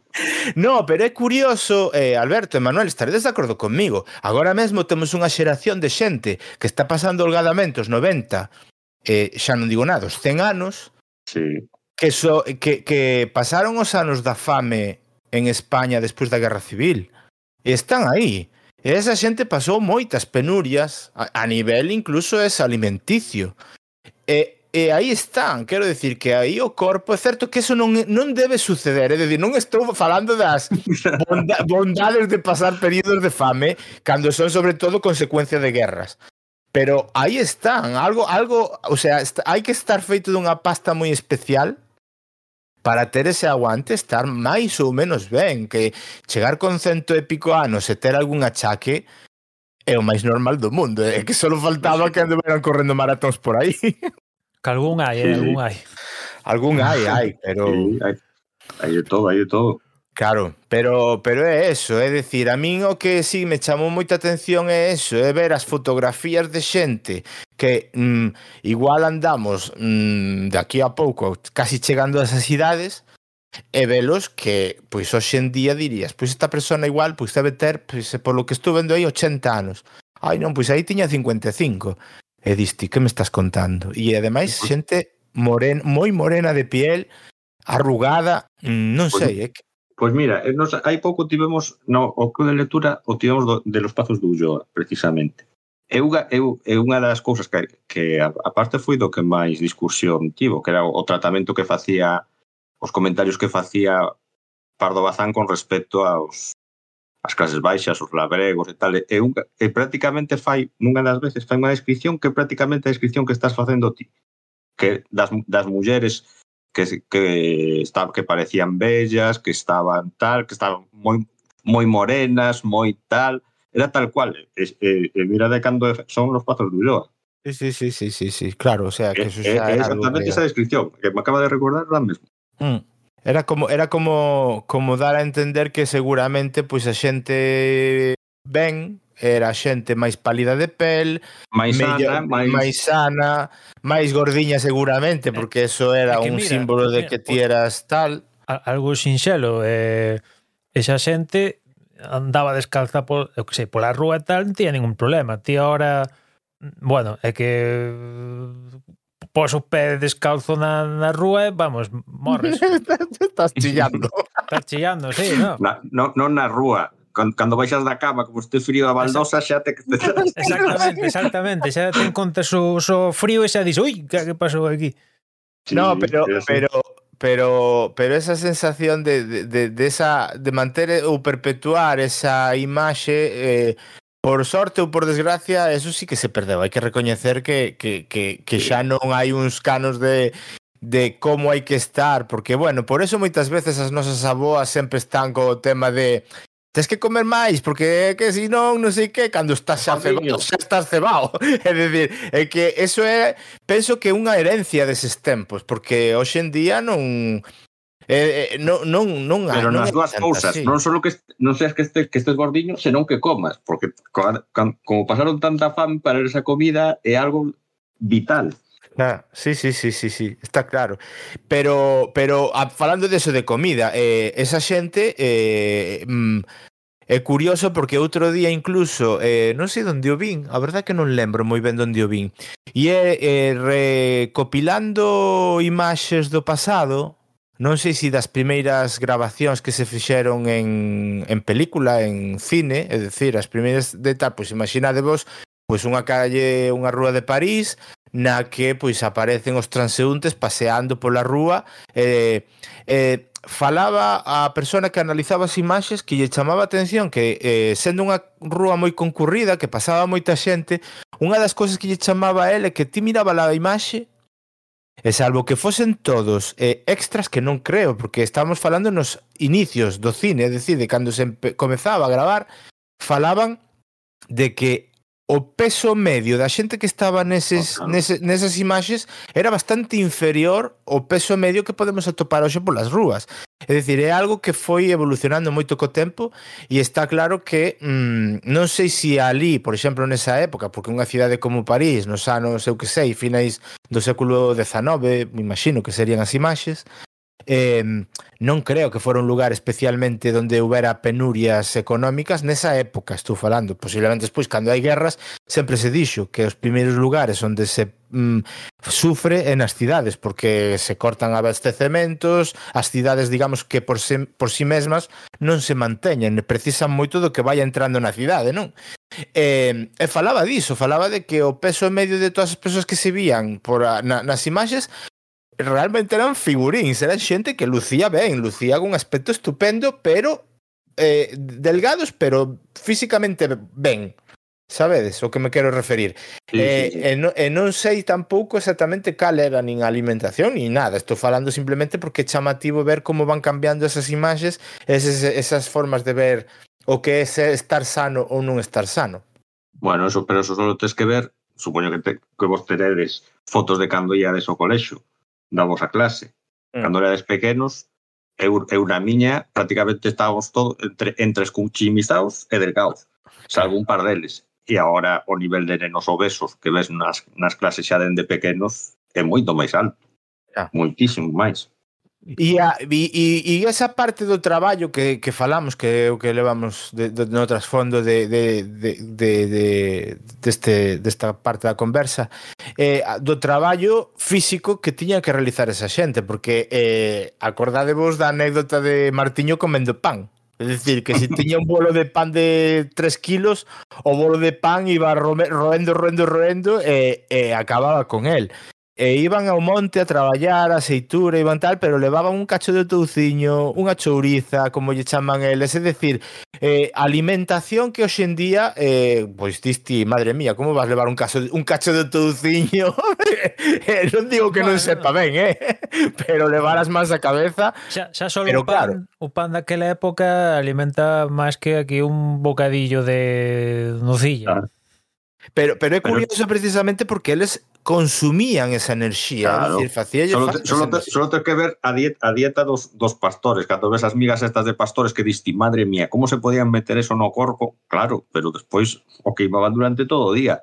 Exactamente. dicir, es, es, igual necesitaban calorías por un tubo porque senón Non claro. podían aguantar ese ritmo. Ostras, os pastores precisamente, aparte, bueno, os que estaban na aceitura ou no, na, no traballo no campo, que é puro brazo e tal, pero os pastores as, os kilómetros que se recorrían camiñando, claro. camiñando, e eh, desplazándose dun lado para outro, a verdade é que tela, tela.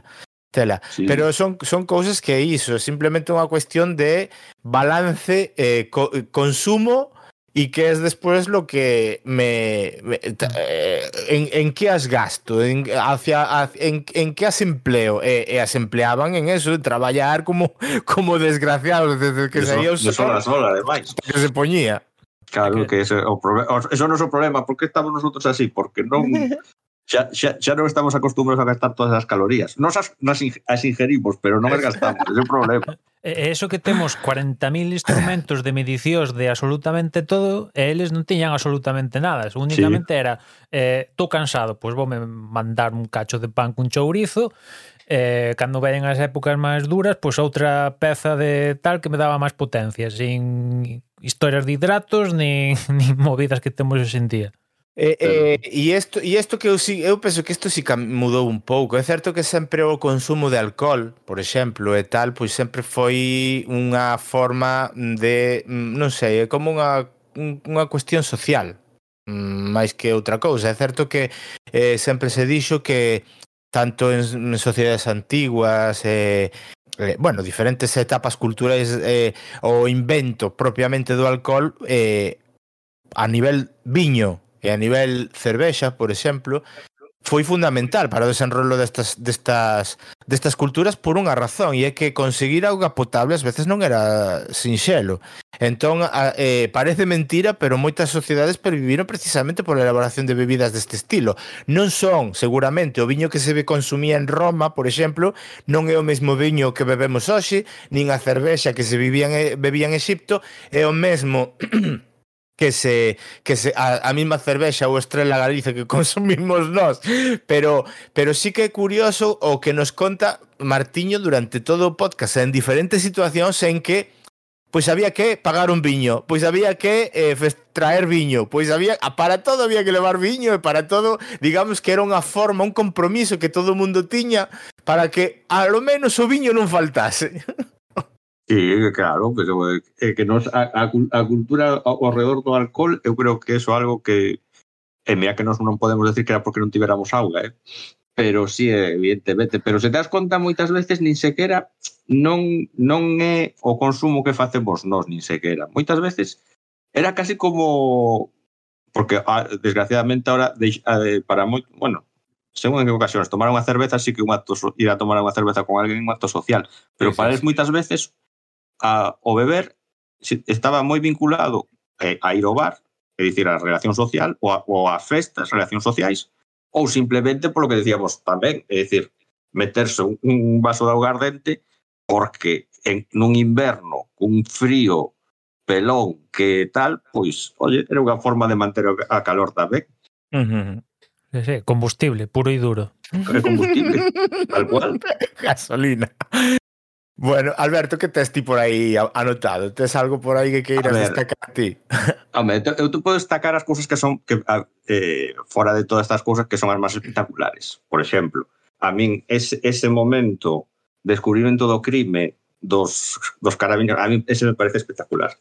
Ese, Eso... ese, ese momento me parece espectacular porque é, un, é, un, é, unha, é a parte do podcast de True Crime, claramente, claro. que eso, que eso levas nunha película e non cho creen, Sí, sí, sí, sí. Gústame moito tamén eh, a parte como, a, máis, que, máis que a historia en sí, gústame moito como conta a de, a ese home que morre na, na montaña, previamente en inverno, na, mm. na neve, como toda a historia, tal e como a conta, eu, eu, eu estaba vendo unha película de Antena 3 ás 3 da tarde, con sí. todo o povo reuníndose, o rescate, É dicir, sí, sí, sí. Eh, eh, a min a min me gustan moito as eh, non tanto as historias, senón a forma que ten que ten Martiño de contalas, porque aparte elas conta non como se te están contando na película, elas as conta como sí, algo que pasou, pero sí, non sí. lle dan ningunha importancia, o sea, eh, eran cousas que pasaban. Sí, que se podía adornar máis, pero realmente non non o fai. Sí.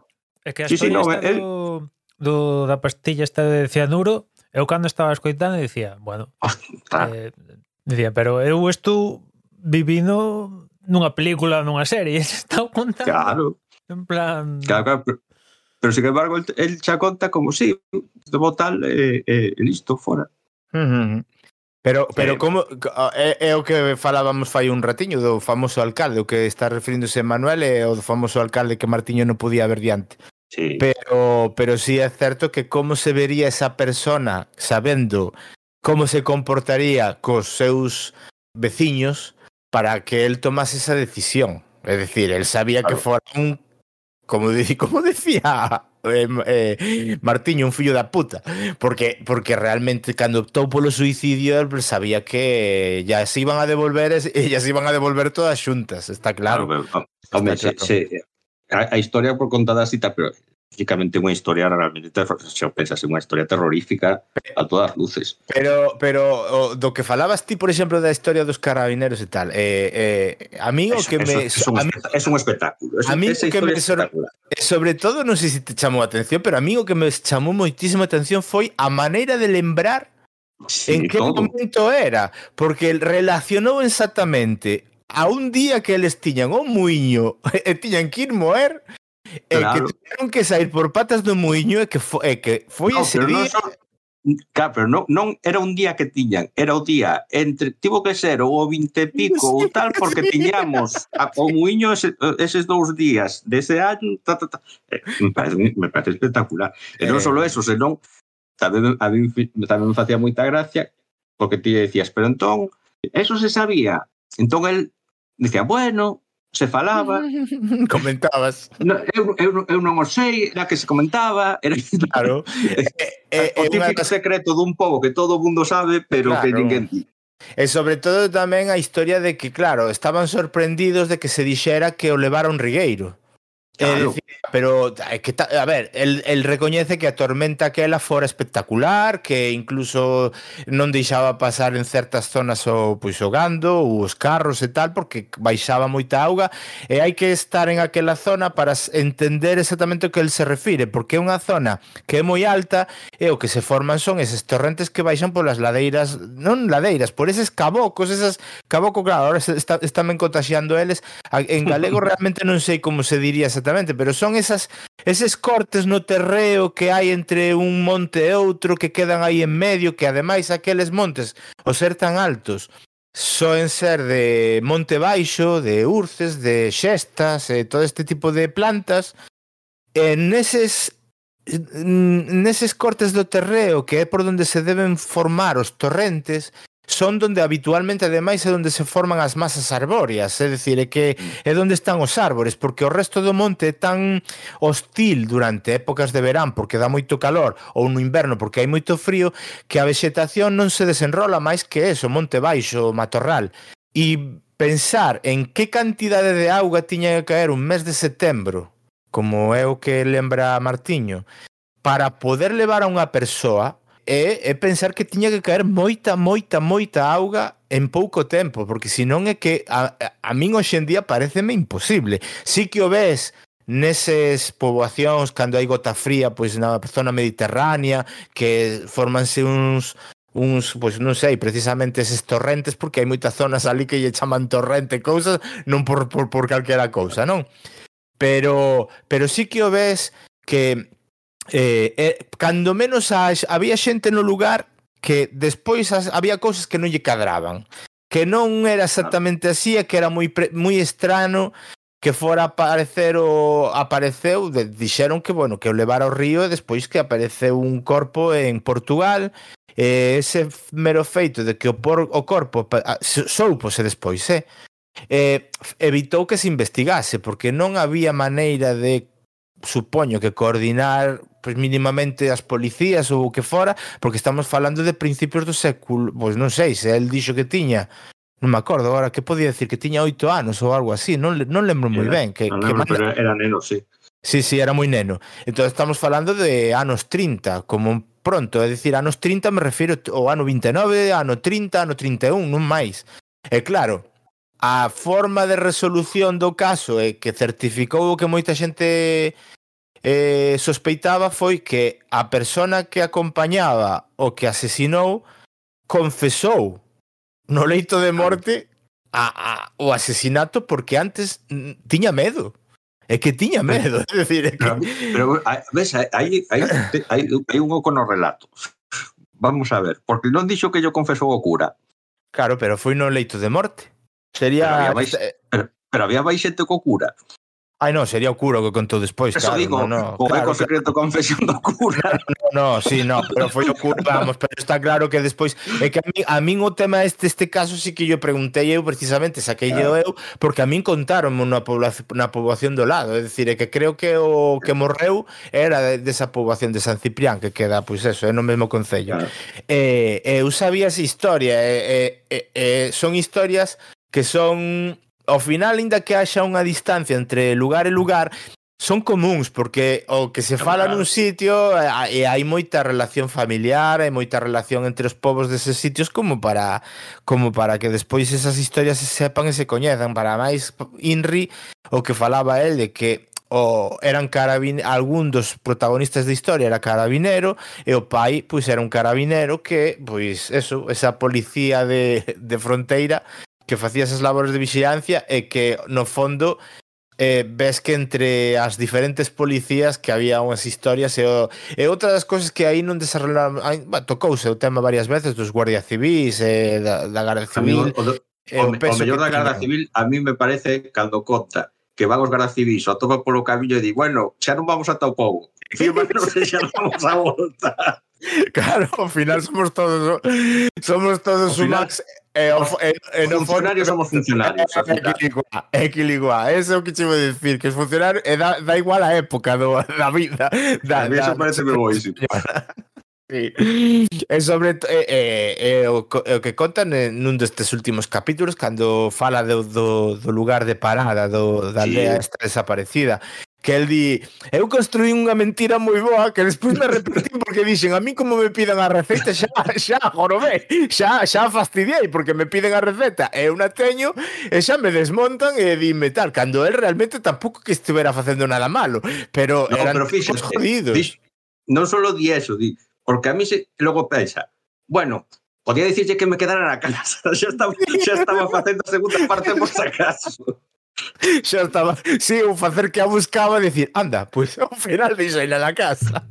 Claro, xa estaba buscando, digo, bueno, tenía unha saída tamén.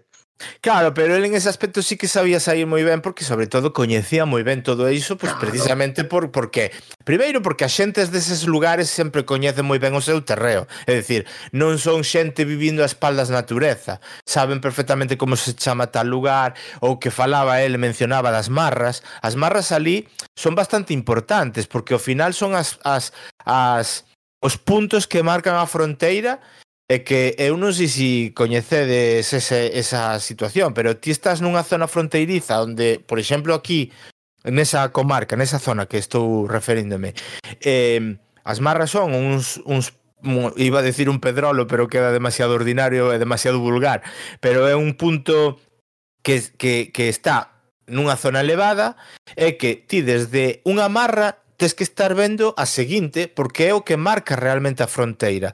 Entón, se si pasa calquera cousa, supoño que para distinguir que pertence a España e que pertence a Portugal, servía esa amarra. Por qué? Pois porque ti máis ou menos ubicas unha amarra cara a un lado e ubicala, ubicala outra amarra cara a outro. Entón é unha forma de mm, saber eh, por que zona te estás movendo. Ah. E, e el o coñecemento da numeración das marras que eso sí que xa é, é, é o que falamos o nivel de coñecemento que tes da, do, do, do lugar no que estás é o que me alucinaba porque decía eu vin que había un lume ali na marra 89 ou non sei que sí, sí. Eso, supoño que serían eles aí disti, pero este hombre es que é, é o que falamos, o sea o, o nivel de, de contar ou como contas cousas dunha, co, co, de, cunha descripción que eso lévalo, trasládalo a unha lectura, a un libro é unha lectura super lixeira pero que che aporta unha información sí. que, que, que, que, que non, non fai falta deterse máis descripción porque, porque creo que decíamos, é, una, é un narrador espectacular. Sí, sí que é, é, é a verdade que sí. E o, e o reinado, como vedes? Que, que, que sacachedes algo en claro do que contou Martiño ou precisades... A mí pareceu, pareceu curioso porque eso sí que era, hai cousas que sí que te sonan ou ves cousas, pero eu eso sí que nunca nunca escoitara, pero ni, nada nin parecido se queda a, esa, eh, a, ese, a ese tema. E, e en outros en outros momentos do podcast o, o menciona, é dicir, para eles é super é, un, é un evento super importante. Moito, pero moitísimo. eu non o coñe, eu non o coñecía. No, pero por, Claro. Eh, eh, ti, Emma, recordas que... Porque ti a túa familia, bueno, xa temos falado ti, e seu e tal, e, bueno, aquí aportamos yo a, a Alberto, que a túa familia é de Ourense, é da zona sur de mm. Ourense, ademais. E esa es unha festa medianamente parecía un reinado, a ti non te sona ou non te falaron nunca dela? Nada, nada, nada en absoluto. Esa foi unha das partes que que non conectei porque estaba enterándome de, de, de novas. Claro, é, é, é que a sospeita que eu tiña, por eso me quixen sacalo e falalo con vos, é que eu, polo menos na zona da Coruña, non coñezo nada similar, nin, nin, nin remotamente parecido. E despois a miña única a miña única sospeita é que houvese algo similar pois na zona máis montañosa das, das provincias pois de Ourense e Lugo. E é que o, o, reina... ou, incluso, o incluso na zona de Portugal. Tamén, tamén, tamén, tamén, tamén, tamén, tamén, porque incluso Eh, a ver, a, a, claro, eh, Martiño aí sí que non se detivo moito a explicar exactamente como funciona ou en eh, eh, no momento, digamos, culmen do que é a celebración do reinado, creo que o mencionei en no podcast de, de Martiño e é que Inda que é unha festa común en cada un dos lugares, é dicir, cada lugar tiña seu reinado, hai matices, hai unhas cousiñas que aquí se facían e noutra non se facía, ou noutro lugar non se facía e tal. É unha das cousas que forma parte do reinado ten algo de carnavalesco, que eso sí que non o menciona eh, Martiño, creo, no, no, no, na miña mente non o teño, e é que a xente Normalmente eso sí que se di, eh, ou o di, que eh, digamos que entraba no reinado, solo era unha festa fundamentalmente para homes, nas que entraban todos os homes solteiros. Os casados xa non podían teóricamente entrar no reinado. E o que facían era elexir eh, rei novo e rei vello. O rei vello era o rei que fora o ano anterior. E o rei novo non podía ser rei novo ata que non estivese, digamos, en idade eh, facer o servicio militar O rei vello vestíaselle da maneira máis ruín e máis estrambótica posible e ademais buscábanlle ou un burro, ou unha mula ou un cabalo, pero tamén dos máis ruins que houvese no pueblo. Non podía levar unha, unha boa besta. E o rei novo non, o rei novo iba engalanadísimo, tiña que ir super ben vestido, incluso eh, creo que as mulleres dos lugares facían unha especie de ramos que na que chegaban a utilizar papel deste aí agora non me acordo, eu penso que na nosa época de escola era papel charol, pero destes con mm. colores moi chamativos, dourados e tal, e facían ramos con con que que tiñan que portar os os rei, o rei vello e o rei novo e o rei novo era super ben tratado e iba, iba sendo pola rúa admirado e o rei vello trataba seguido peor. É dicir, é unha cousa xa en algún momento polo que me teñen contado ata certamente ofensiva. Pero que despois polas noites é o que se conta polas noites durante o día que eran seis días, sete días de auténtica bacanal de comida e bebida. O sea, era brutal. Polo que me teñen contado, a xente a maioría das veces acababa, pero como a piollos, eh? É dicir, que era un desfase.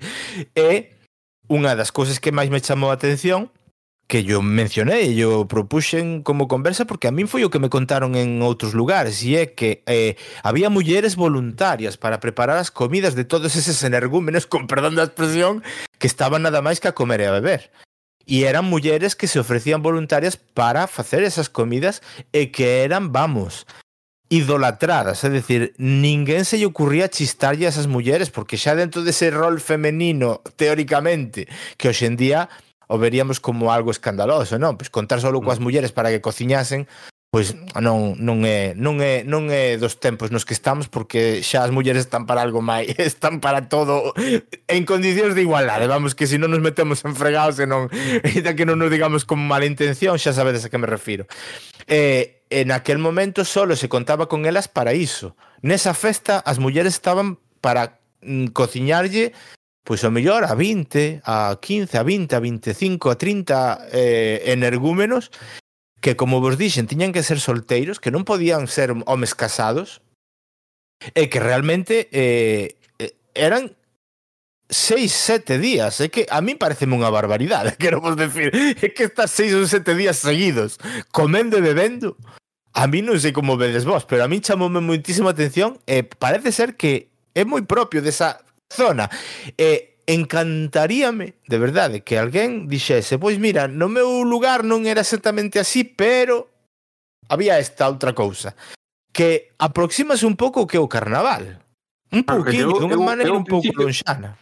Eu ao principio cando os coitei pensei eh, será unha, un tipo de entroido, un tipo de claro. pero non, non, que va, que va, non era tan tan así. No, no, entre, no. entre entre eh, entroido eu e, e a esmorga 2.0, porque Sí, sí, sí, efectivamente, efectivamente. O que pasa é que o bo que tiña é que penso que facían dunha maneira moi recollida. Quero dicir, había un lugar, unha casa na que se escollía para facelo e estaban ali nesa casa pois a beber e a comer, a beber e a comer e a beber e a comer e xa está. E certamente creo que sí, había unha parte en algunha, eso non todo o mundo menciona, porque entonces aí é onde veñen as peculiaridades máis propias de cada lugar e é que eh, había momentos de baile Entón, claro, o que se o que se falou no podcast con el en algún momento, que ali para montar unha festa con ter un bombo e unha gaita xa xa xa tiñas xa tiñas montada a festa.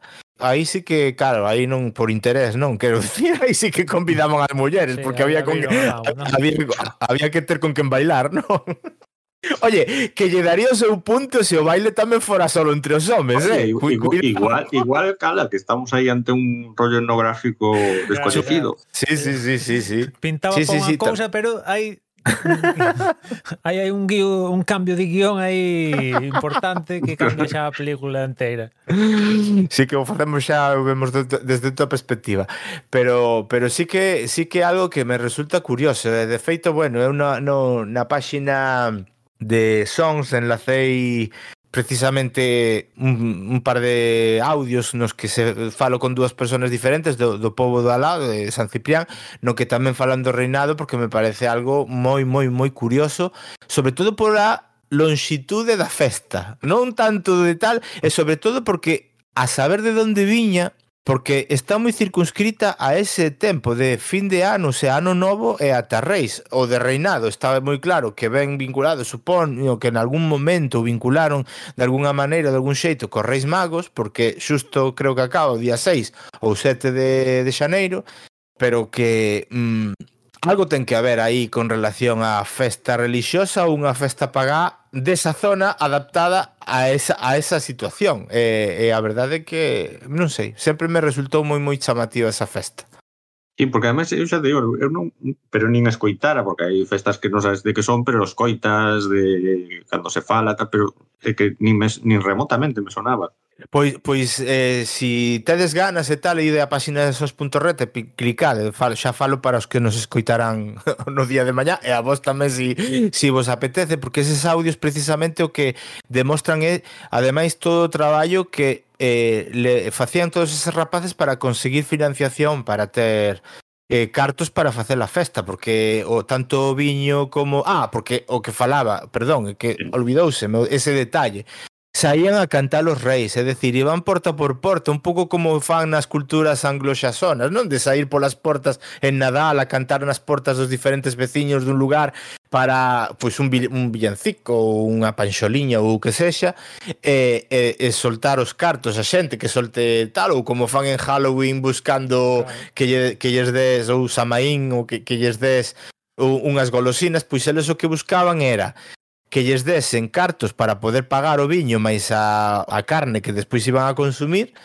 ou mesmo xente que non lle podía mellor dar cartos pois o mellor daba chourizos ou daba o que boamente podían. E, e a verdade é que a min a min resultoume moi moi moi moi curioso e eu disfruto moito que me conten estas cousas porque ademais imagínome a xente de dos que hoxe en día teñen 70 e 60 anos collendo unhas melopeas importantes porque, porque era así, o sea, eh, era o que pretendían. Tamén é certo, como ben imaginades, e falamos precisamente con Martín, era que se facía nunha época do ano precisamente na que non había nada que facer.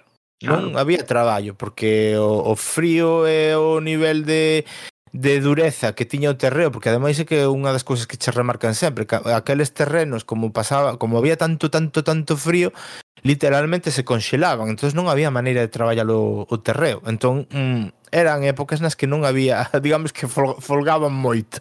Pero bueno, Eh, non sei se teñes tedes algo máis por aí ou imos acabando, eu non sei, vos comentades porque eu aquí empezo a falar daquelo e a min alucíname. Non, eu, eu máis ou menos, xa te digo, eh, o que sí, fíjate, eu traicionei un pouco o podcast no sentido de que ti decías, bueno, podedes, deixamos aquí os enlaces, podedes ver as fotos. Eu eh, eu escoitei dúas veces o podcast enteiro. Uh -huh. A primeira vez a escoitei sen nin sequera vin, vin no mapa onde estaba onde estaba exactamente situado, preferí no velo. E, e, e casi gustoume máis sen, sen saberlo, porque as descripcións que fai que fai Martiño da, das cousas e tal, te van facendo unha eu son dunha xeración que cando nos poñían éramos dos dous rombos. Entón, cando había dous rombos, te mandaban para a cama porque non podías ver a película. Claro. Entón, que facía? eu tiña a habitación ao lado, ao lado do salón e o que facía abría un poquinho a porta, escoitaba toda a película, pero sen ver as imaxes. Eso me pasou cunha serie que escoitei toda a serie e me deixaron ver o último capítulo. Ajá. E a serie me encantaba ata que vin o último capítulo que vin a imaxe e dixen isto non me gusta nada, non quero velo. Pois claro. me pasou un pouco un pouco con coa, coas descripcións, é dicir, porque ti te vas facendo unha composición de lugar que logo hai que decirlo, despois cando vin as imaxes e tal, é verdad que sí que complementan. Pero eu recomendo facer unha, unha, unha primeira pasada sí, sí, sí, sí. Solo, solo, escoitando, solo escoitando as historias e as descripcións de Martiño. Sí, sí, sí, sí. No, é certo, é certo, é certo que que as descripcións son suficientemente potentes como para que cada un despois tamén se faga a súa composición e penso que é positivo, quero decir que ao final é o que falas ti cando cando cando comentas a a sensación de estar vivindo diferentes xéneros dentro do relato de dele, eso axuda moito. Se non coñeces o, o a contorna, se non coñeces físicamente os lugares e tal, eh, dalle un toque máxico porque é a túa mm. imaginación a que está traballando. En, en eso estou de acordo, moitas veces eu eh, coñecendo relativamente ben a zona, cando imagino parte das historias que me van contando e tal, intento deixarme levar un pouco pola miña propia imaginación, aínda que despois é inevitable pois identificar os lugares, non, dos que che falan e tal. Pero eh, tamén eh, teño que decirche que a paisaxe que podes atopar hoxe en día daquelas zonas non é a no, mesma... Logo, logo nas, nas, nas, eh, na segunda visión sí que sí que hai que sí que vin as fotos e eh, os enlaces que, que son unha pasada.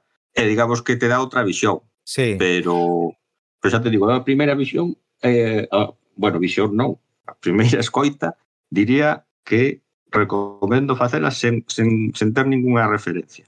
Uh eh, -huh. E por certo, ves, antes de que me esqueza, que me, para min, eh, que decías, o mellor, para min o mellor momento do podcast é o final dun dos capítulos cando di, bueno, eh, temos que cortar que empeza a pasar palabra e deixo mirar ver sí. a palabra. Sí, a mí sí, eso sí. me parece, ese, ese, para mí ese momento me parece genial, completamente. Claro. Sí, porque ao final é eh, vou facer é, este é un toque de realidade. Sí, sí, sí. É, é conto... Eh, estou contando ya isto unhas películas que flipas, que para calquera persona sobre todo, pois eso, que estamos máis vinculados ao mundo urbano, máis tal, estáche contando unhas cousas que ves moi lonxanas, moi afastadas do en, en, en no fondo todos vimos de aí, eh, o sea, non é non é tan non é o que falaba un pouco Emma eh, ao principio, eh, estamos falando de situacións que, que, que no, no, o que máis e o que menos ten familia ou ten tal xente vinculada realmente co, co mundo de, de, do agro, do, do mundo da, da, da aldea, o mundo da, do traballo no campo, pero eu non sei se é porque a sociedade cambia a un nivel tan brutal que ao final os que mínimamente pasamos as nosas infancias nun, nun entorno urbano vémolo de moi lonxe. Aínda que o millor os fins de semana volvíamos á aldea nun momento determinado ou agora, pois por exemplo, que falamos, non? Pois agora pois o que máis ou o que menos, pois colle unha casiña rural en non sei onde e vais a pasar un par de días. E, e ve, esa realidade está, esa realidade aínda está aí transformada, modificada, evolucionada. Pero chega un momento e, e, nese, nese momento no que diste en que, bueno, eu contei o que me viñeron a preguntar, eu sigo a miña vida e a mí non me quites o pasapalabra porque para min é unha forma de, de que ten el de estruturar a súa vida e que quere seguir disfrutando porque ela entretenlle moito pasa palabra e di, pois a mí, mira, casi preferimos que, que volvas mañá e a mí deixame claro. pasapalabra hoxe. Pero incluso, eh, incluso no. para o podcast venlle ben ese, porque son casi casi, aí así un par de ao principio de todo, cando te dinse te, a señora cando aparece te di, pero, que, pero Fidel, que fas aquí? Vas a quedar a mirar aquí? pero son, son momentos que lle dá, digamos que un respiro o podcast, é dicir, estás claro. cuidando tal, e, e son como unhas vías, como cando lees que necesitas unha, ou ves unha peli, necesitas unha vía de escape pois unha pequena vía de escape para logo retomalo. A, claro. a mí me parece que está moi ben moi ben non cortar esas partes, deixalas incluídas. No, no, no. Po, poucas máis houve, eh, recoñezo. Se houbera máis, eh, cadraran como distí, como un alivio, como un, unha pausa, un kit kat dentro do que o podcast eh, deixarías. O que pasa é que a verdade é que a xente, dentro de que as dúas veces, dos tre, das tres tardes, unha foi na súa casa, e as outras dúas foron en, eh, en exterior, estábamos na rúa, pero na parte traseira do que fai papel entre comillas porque é unha non é exactamente un bar como podemos nós pensar porque estaba xestionado por parte do que é a comunidade de veciños, é dicir, ali o que teñen unha persoa que o único que che fai é servir, pero non é unha persona que ten o seu negocio montado, non sei se me explico. El está ali sí, pois, sí, porque sí. alguén ten que atender o local e xa está. E el eh, no, en pleno verán, porque eses, estes povos todos No resto do ano quedan máis ou menos vacíos, a xente marcha, porque cada un ten a súa vida feita, pois o que falábamos antes, en, en Cataluña, en Galicia, en Madrid, en pois, un montón de lugares. E no verán non, no verán ponse a tope desde, mm, eu penso que finais de xuño ata finais de agosto, media, mediados de setembro, aquelo ponse cheo de xente. E o lugar onde teñen de, de, para xuntarse é no bar, e van todos ali, ou na pra, praza que quedaba pois xusto ao outro lado do, do bar. E, e cando vían que estábamos ali de conversa e tal, eran moi respetuosos, quero dicir, eles vían que ali había un paisano que moitos deles non coñecen, porque esa muller si me coñece porque tamén ten relacións familiares con María Jesús, chamas. Ten relacións familiares co lugar onde realmente vou, que é a San Ciprián, e ela coñecíame xa de tempo, e bueno, pois temos seguimento en redes sociais, e bueno, a verdade é que a rapaza é unha rapaza estupenda eh, mm, ves que a xente vía que había ali un paisano cunha cámara, bueno, unha cámara non, era un móvil o que estaba grabando, el ali falando e expresándose e tal, o pobre ves unha das cousas que lle falla bastante a vista, entonces moitas veces achegábase e recoñecía máis as persoas polo que escoitaba máis que pola visión, é dicir, ela aí a visión, a vista falla un pouquiño. Por, lo menos a certa distancia, eh? non estou falando ao corto, ao corto porque ao corto ve perfectamente pero pero sí que é certo que a xente era moi respetuosa e cando vía que estábamos ali falando e tal e cual, pois collían, retirábanse non, non, non, non metían baza. A verdad que en ese aspecto non me podo queixar porque a xente nese aspecto foi moi moi boa. Así como así como debo decir que era un, unha cuestión que, que quería tocar eh, no último episodio eh, e penso que hasta para acabar o podcast igual pode quedar hasta ben. E é esa reticencia que ainda hai en certos lugares, en certas persoas, a que xente como Martiño fale con xente que o mellor é allea ao lugar e a contar cousas. É dicir, unha reticencia, unha, unha reserva que eh, esto faleino con Emmanuel porque eh, volvemos un poquinho ao, ao principio cando falábamos de poñer os pitos na, as pitidos nas, nas, nos nomes e tal, e é o medo, porque penso que ten que ser un medo, unha reserva mm, mm, consecuencia dun medo a que o mellor esta persona ou esta outra conte cousas que non debe ou que creas ti que non debe. E non é algo que é xa mo trasladou desde o principio dicindo es que eu non entendo, que a xente se xe, que non entendo que a xente se así, verdad, Emma? Que ti contabas mo, moitas veces, decía que non, non entendo que poida haber esa, ese problema a hora de deixar que unha persona destas maior conte. Pero sí que chamame a atención que eh, incluso xente non coñecida de ou directamente relacionada con Martiño cando lle contaba eso como que te pon con caras raras, como dicindo, eh, a ti que che importa o que che pode contar a ti Martiño ou chamalle X, quero decir. E digo, mm. é que non sodes conscientes do, do, do que hai, do, do que che pode aportar Martiño que ten 100 anos ou ti que tes 65, por exemplo. Non é o mesmo que pode contar Martiño, xa por unha cuestión de idade, pero de, de, de situacións que viviu Martiño que ti non viviche seguramente. Sí, claro eu creo que máis, máis que nada é unha desconfianza. Eh, desconfianza, decir, que pode contar este home que se por A ver se vai contar algo que nos comprometa. Eu creo que vai máis, máis por eso que por, que por... Eh, eu creo que é pura desconfianza, máis que... Porque non entenden que eso, que interés pode ter unha persoa en que lle, unha persoa desta idade lle conte, lle conte unha historia. Dirán, mm. non ten importancia, seguramente está rebuscando algo, sí. entón genera desconfianza. Sí, sí, sí, eu supoño sí, sí. que será por aí.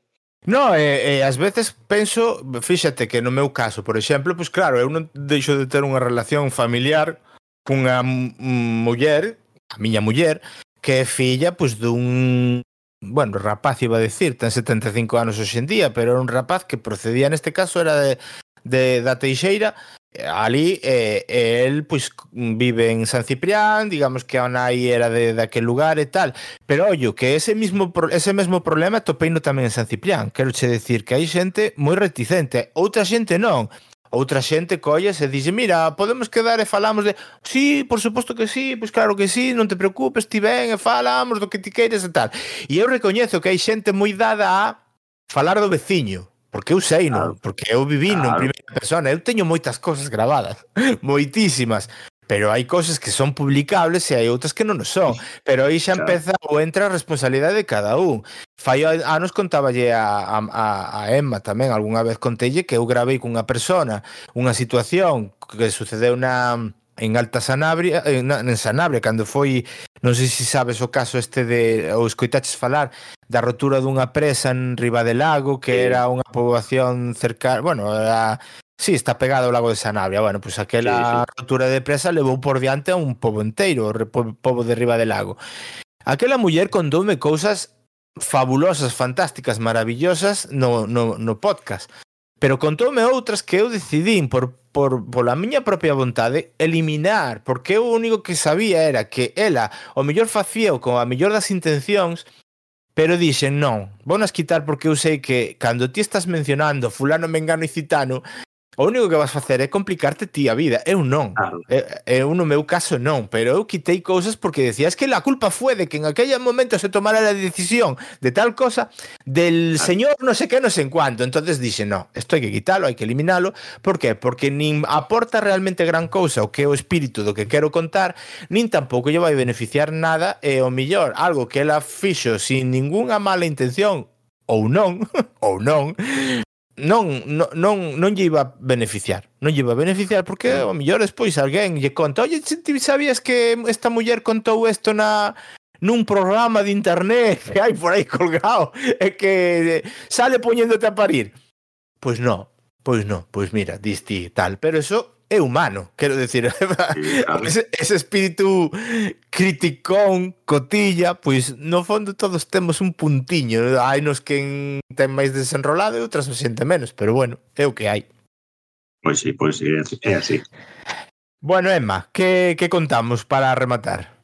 Eu pola miña parte xa, xa acabo outra cosa que tamén me chamou por curiosidade un pouco a historia do seu nombre Gordo Mostaza, de... dices, pero, pero ¿de dónde sale este, esta casualidad de xuntar gordo eh, eh, mostaza? Porque mm, mm hoxe en día, pois, eh, digamos que naces, poñeche uns apelidos e, e, e tira para diante, e veñen outros, ten, heredan eses apelidos, pero non, digamos que non hai creación de apelidos a día de hoxe, ou, ou, ou igual si hai eh, non me entero, no, pero naquela época sí que había creación de apelidos.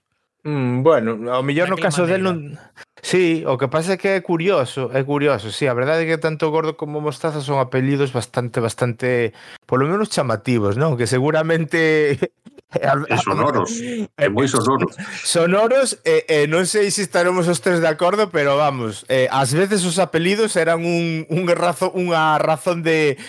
Vamos a poñer eh, a palabra vai sonar moi forte, pero eh, en certos momentos incluso eh, motivo de bullying nos colexios, é dicir, había sí, claro. un apelido un pouco peculiar ou extraño e xa servía para vacilar. De feito, o meu segundo apelido, que é Puertas, durante moito tempo min servi, serviume para, cer, polo menos certo vacile, eu eh, non estou nin traumatizado nin nada polo estilo, pero recoñezo que o, o apelido Puertas, como é hasta certo punto chamativo, pois servía pois para meterse comigo, eh, en vez de decir Fidel Mouzo Puertas, pois a xente traducía decía Fidel Mouzo Cancelas e cosas dese estilo, que cancelas hai moitos tamén en galego, tamén, porque tamén. tamén.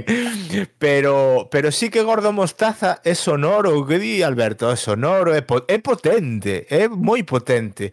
Pero cando xa estás nunha contorna como esa, na que sabes que hai máis mostazas, que hai máis gordos, pois tampouco o ves algo tan extraño. De feito, a min soname máis a Alcume case nombre artístico, máis que, que, que, que sea... eu, eu te digo, eu, para, para un artista é un sería ideal. Sí, pois pois é o que ves nesa no primeiro capítulo, me parece, non foi no primeiro episodio, no segundo falamos mm. precisamente da peculiaridade dos apelidos e centrámonos moito no de Gordo porque eh, cando no, no derradeiro falamos do tema de Cervantes eh, é certo que en Santa Colomba eh, que dixo el que tiña no seu momento especificou e contounos que tiña parentes e tiña familia e tal En Santa Colomba hai moitos gordos. En Santa Colomba tamén hai moitos eh, Cervantes e hai moitos Saavedras. Que eso foi un dos razonamentos que, bueno, xa decimos, non é o tema do podcast, pero un dos razonamentos nos, aos que se agarra este home Leandro Rodríguez para falar de do posible orixe sanabres de, de Cervantes é precisamente is, ese que hai Savedras, que non é un apelido moi corriente no resto dos, dos lugares, e sobre todo o de Gordo. O de Gordo é que para el adap adaptou diferentes apelidos a súa maneira para facelos novelescos. E mudou panza por, polo gordo original para na súa capacidade. É o razonamento dele, eh? o sea, digámoslo, digámoslo dunha maneira suave para construir os seus argumentos, unha das razóns que utiliza é esa. E despois, claro, eu decíalle, pero vamos a ver, eh, eh, bueno, na, na, eh, aporto isto xa, xa remato. Eh, Leandro, que eh, Dulcinea del Toboso está aí. Pois non vos perdades que hai un lugar en, no en, Sanab en Sanabria no, que non é Toboso e Terroso. Bueno, aí, aí igual sí, sí, un pouco... hilou fino, hilou moi fino, Ah, sí. igual- demasiado fino. Pero sí que... meteuno con, con escuadra de cartabón, eh? Sí, pero eh, Dulcinea creo que estaba baseada nun personaxe que me parece que se chamaba Aldonza Manrique, me parece que era ou algo así. San Lorenzo, ¿no? Sí, algo así. Algo, Aldonza Lorenzo, efectivamente, sí. E hai un lugar ali que se chama Valde de Aldonza. Entón, bueno, eh, son casualidades. Eso Pero moi metido no tema xa, eh? Sí, bueno, a ver, é que eh, ao final eu digo sempre, poda, pod, eu non creo moito máis alá do que conta hai un hai parte do podcast está publicado, eh? O sea, que non é que este se si buscades nas redes sociais, bueno, por por internet tal, conversaciones desde el pico del fraile atopades parte da conversación. Bueno, por diferentes razóns está sin publicar enteiro, pero bueno, buscadeo por si queredes escoitar Eu creo, en, eu non creo tanto no que di Leandro, pero sí creo, sí creo, creo en Leandro. Leandro é un personaxe mm, a escoitar. Eh, hai que prestarlle atención, eh? non, non é broma porque a verdade é que a, a pesar de que o que parece que di é moi disparatado, ten o seu, a súa justificación e el basease moito en que eh, el estivo en Alcalá de Henares mirando as partidas bautismais, eh, xa o deixo aquí, e dixo que antes de Cervantes e despois de Cervantes hai unha laguna das partidas bautismais de Cervantes hai unha laguna de 30 anos, eh? que non hai partidas bautismais e a única que hai é a de Cervantes. E eso fai sospeitar que esa partida bautismal es de mentirijilla. o sea que eu non digo nada. Eu digo que el dixo que el estuvera e veu esas partidas bautismais e dixo que aí había unha laguna de moitos anos nas que non había nin xente nacida antes nin despois. o sea, que é, é raro, é raro, canto menos é raro. Pero bueno, máis ou finiquitamos? Ah, bueno, quero comentarvos o tema de como está mm, Martiño. Martiño falei co fillo fai relativamente pouco cumpliu o 4 de marzo 102 anos, estivo a punto de cruzar a fronteira, eh, pero de feito dixo meu fillo que estivese estivo moi maliño e que incluso creo que estivo nunha unidade de casi desahucio porque foi unha neumonía que lle dou moi forte, que non contaban con el, que non contaban con el, pero sí, que aí, aí está que xa están pensando que o millón en Semana Santa, a Semana Santa van a pasar en en no seu no seu povo, que eles están habitualmente vivindo no País Vasco, e que e que posiblemente se si o tempo é beneficioso ou é benigno, que seguramente vayan a pasar a Semana Santa a, Teixeira, co cal eu xa lle trasladei e eh, alégrame un montón. Pedinlle que nos grabase un audio, que lle puxera o, o micro de WhatsApp, que lle dera o botón e lle dixera que nos mandase un saúdo ou algo así. E as palabras textuais foron que si imos as, a, a la tejera, eh, non te preocupes que te acercas hasta allí e vienes e lo saludas. Entón, si a este audio lle acompaña un audio de Martiño, eso é que puiden volver a ver a Martiño e o puiden saludar e lle puiden dar unha aperta penso que de todos os que participamos dunha maneira activa ou non no podcast, porque ben o merece, ben o merece sí. e, e hai que hai que decirlle que polo menos houbo xente escoitando as súas historias. Atentamente, ademais. Mm. E xa lle direi da túa parte, Alberto, porque eres un dos que nos transmitiu directamente, por eso estás no podcast para tal, desa, desa capacidade de, de narración e sobre todo dunha claro. persona que quedou abrallada coa capacidade de Martiño de tratar diferentes xéneros literarios, ao mellor sin pretendelo, sin pretendelo, tamén. pero, pero que os manexa. Sí, sí, pois da, da Eh. miña parte, dende logo. E me ibas a decir algo? No, no, no, no, no. Bueno, pois se Eh. queres deixa, deixámolo xa aquí. Vale, deixámoslo aquí, esperemos que, que se poida dar ese encontro con, con Martiño e...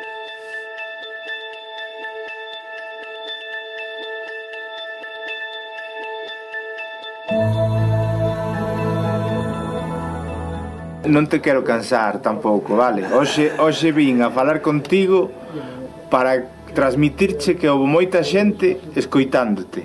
Moita. E, e, e está encantada de coñecer as historias deste, deste pueblo en concreto, de la Tejera, da Teixeira, Da como, como lle queiras chamar, porque ás veces parece que se dice unha cousa sola pode ser ofensivo ou non. Eu digo as dúas sempre por, para non herir susceptibilidades pero, pero que coñecen moito desta zona grazas ás túas historias eh? sí. grazas ás túas historias eh? o, o audio, os audios que publiquei chamanse verás verás que te vou a contar porque non sei se ti te acordas unha das veces que falei contigo ti nun momento determinado cando viches que eu estaba falando moito dixaches ti verás, verás, que te vou a contar, é dicir, cala a boca, que, que aquí quen conta son eu. E fixeches moi ben, eh? Sí, sí. sí. Porque, tal, eu non sei se queres mandar un saúdo ou non, porque a mí me pareceríame bonito para cerrar ese podcast, ese audio, pois que mandes un, un saúdo a toda esa xente que te escoitou, Martín. Bueno, pois, pues, agradecemos a todos un infinito o que veñais aquí coa esperanza esa de que eu vos poda recordar algo do que aqueles nosos vellos as vivencias, as miserias, as necesidades que se pasaban todo ya, por suerte. Alegrías, que también lo disfrutabais. Quero vos agradecer infinito a vosa presencia que creáis que eu son unha persona casi destacada cando considerome o máis humilde do pueblo. A todos vos un abrazo de corazón a Luis e a ti, Fidel, igualmente, que no que paga e no que este de miña parte. Non te emociones, non te emociones, non te emociones que era, isto é alegría, Martín, eso, que eu eu que che quero é... Eh. E todavía tienes que seguir contándonos máis. Eso digo eu, eu viñen aquí para transmitirche esa sensación de que a xente estivo moi contenta de escoitarche e de saber cousas que, claro, moita xente non sabe é a ventaxa e a desventaxa de ter moitos anos, pero aquí estás para contalas, non? Hombre, pero que sea. E, e si podo, e estás perfectamente e con ganas, sí. eu no verán volvo e falo outro ratiño contigo, bueno, que solo sea para tomar un café. Cando queiras. Ou un café ou que sexa, eh? Non ten que ser solo solo solo café. O que ti queiras e teñas ganas. Claro, tú, tú tranquilo. E nada, un placer terte por aquí, Alberto. Esperemos que se pueda repetir con outras historias que teña aquí en vente Fidel, porque o aquí o artista da conversa é Fidel, eu axudo no, no que podo. Da chapa. Bueno, no o, teu, o, teu, o teu tamén ten o seu, o seu traballo, eh? non, non te fagas de menos. No, sí, sí, por suposto que sí. E, bueno, coincidiu que Martiño eh, o que falábamos foi unha cousa moi improvisada entón non poida, non podía estar pero si non estaba ali acompañándome porque ademais fai de bo escudero as cousas como son, Emma non, non te quites mérito porque porque non pode ser coincidiu de Martiño así pero bueno, xa sabes que antes desto estuvo segundo e despois de Martiño non nos vamos a decir deixámoslo na, en incógnito para Deixa, deixa clickbait. Eso, Deixa o clickbait aí. porque xa está grabado e máis ou menos encarrilado para publicar o máis o máis pronto posible, pero vamos, terá que esperar a xusto despois deste audio. Estaría atento, estaría atento. bueno, pois moitas gracias, Alberto. A vos.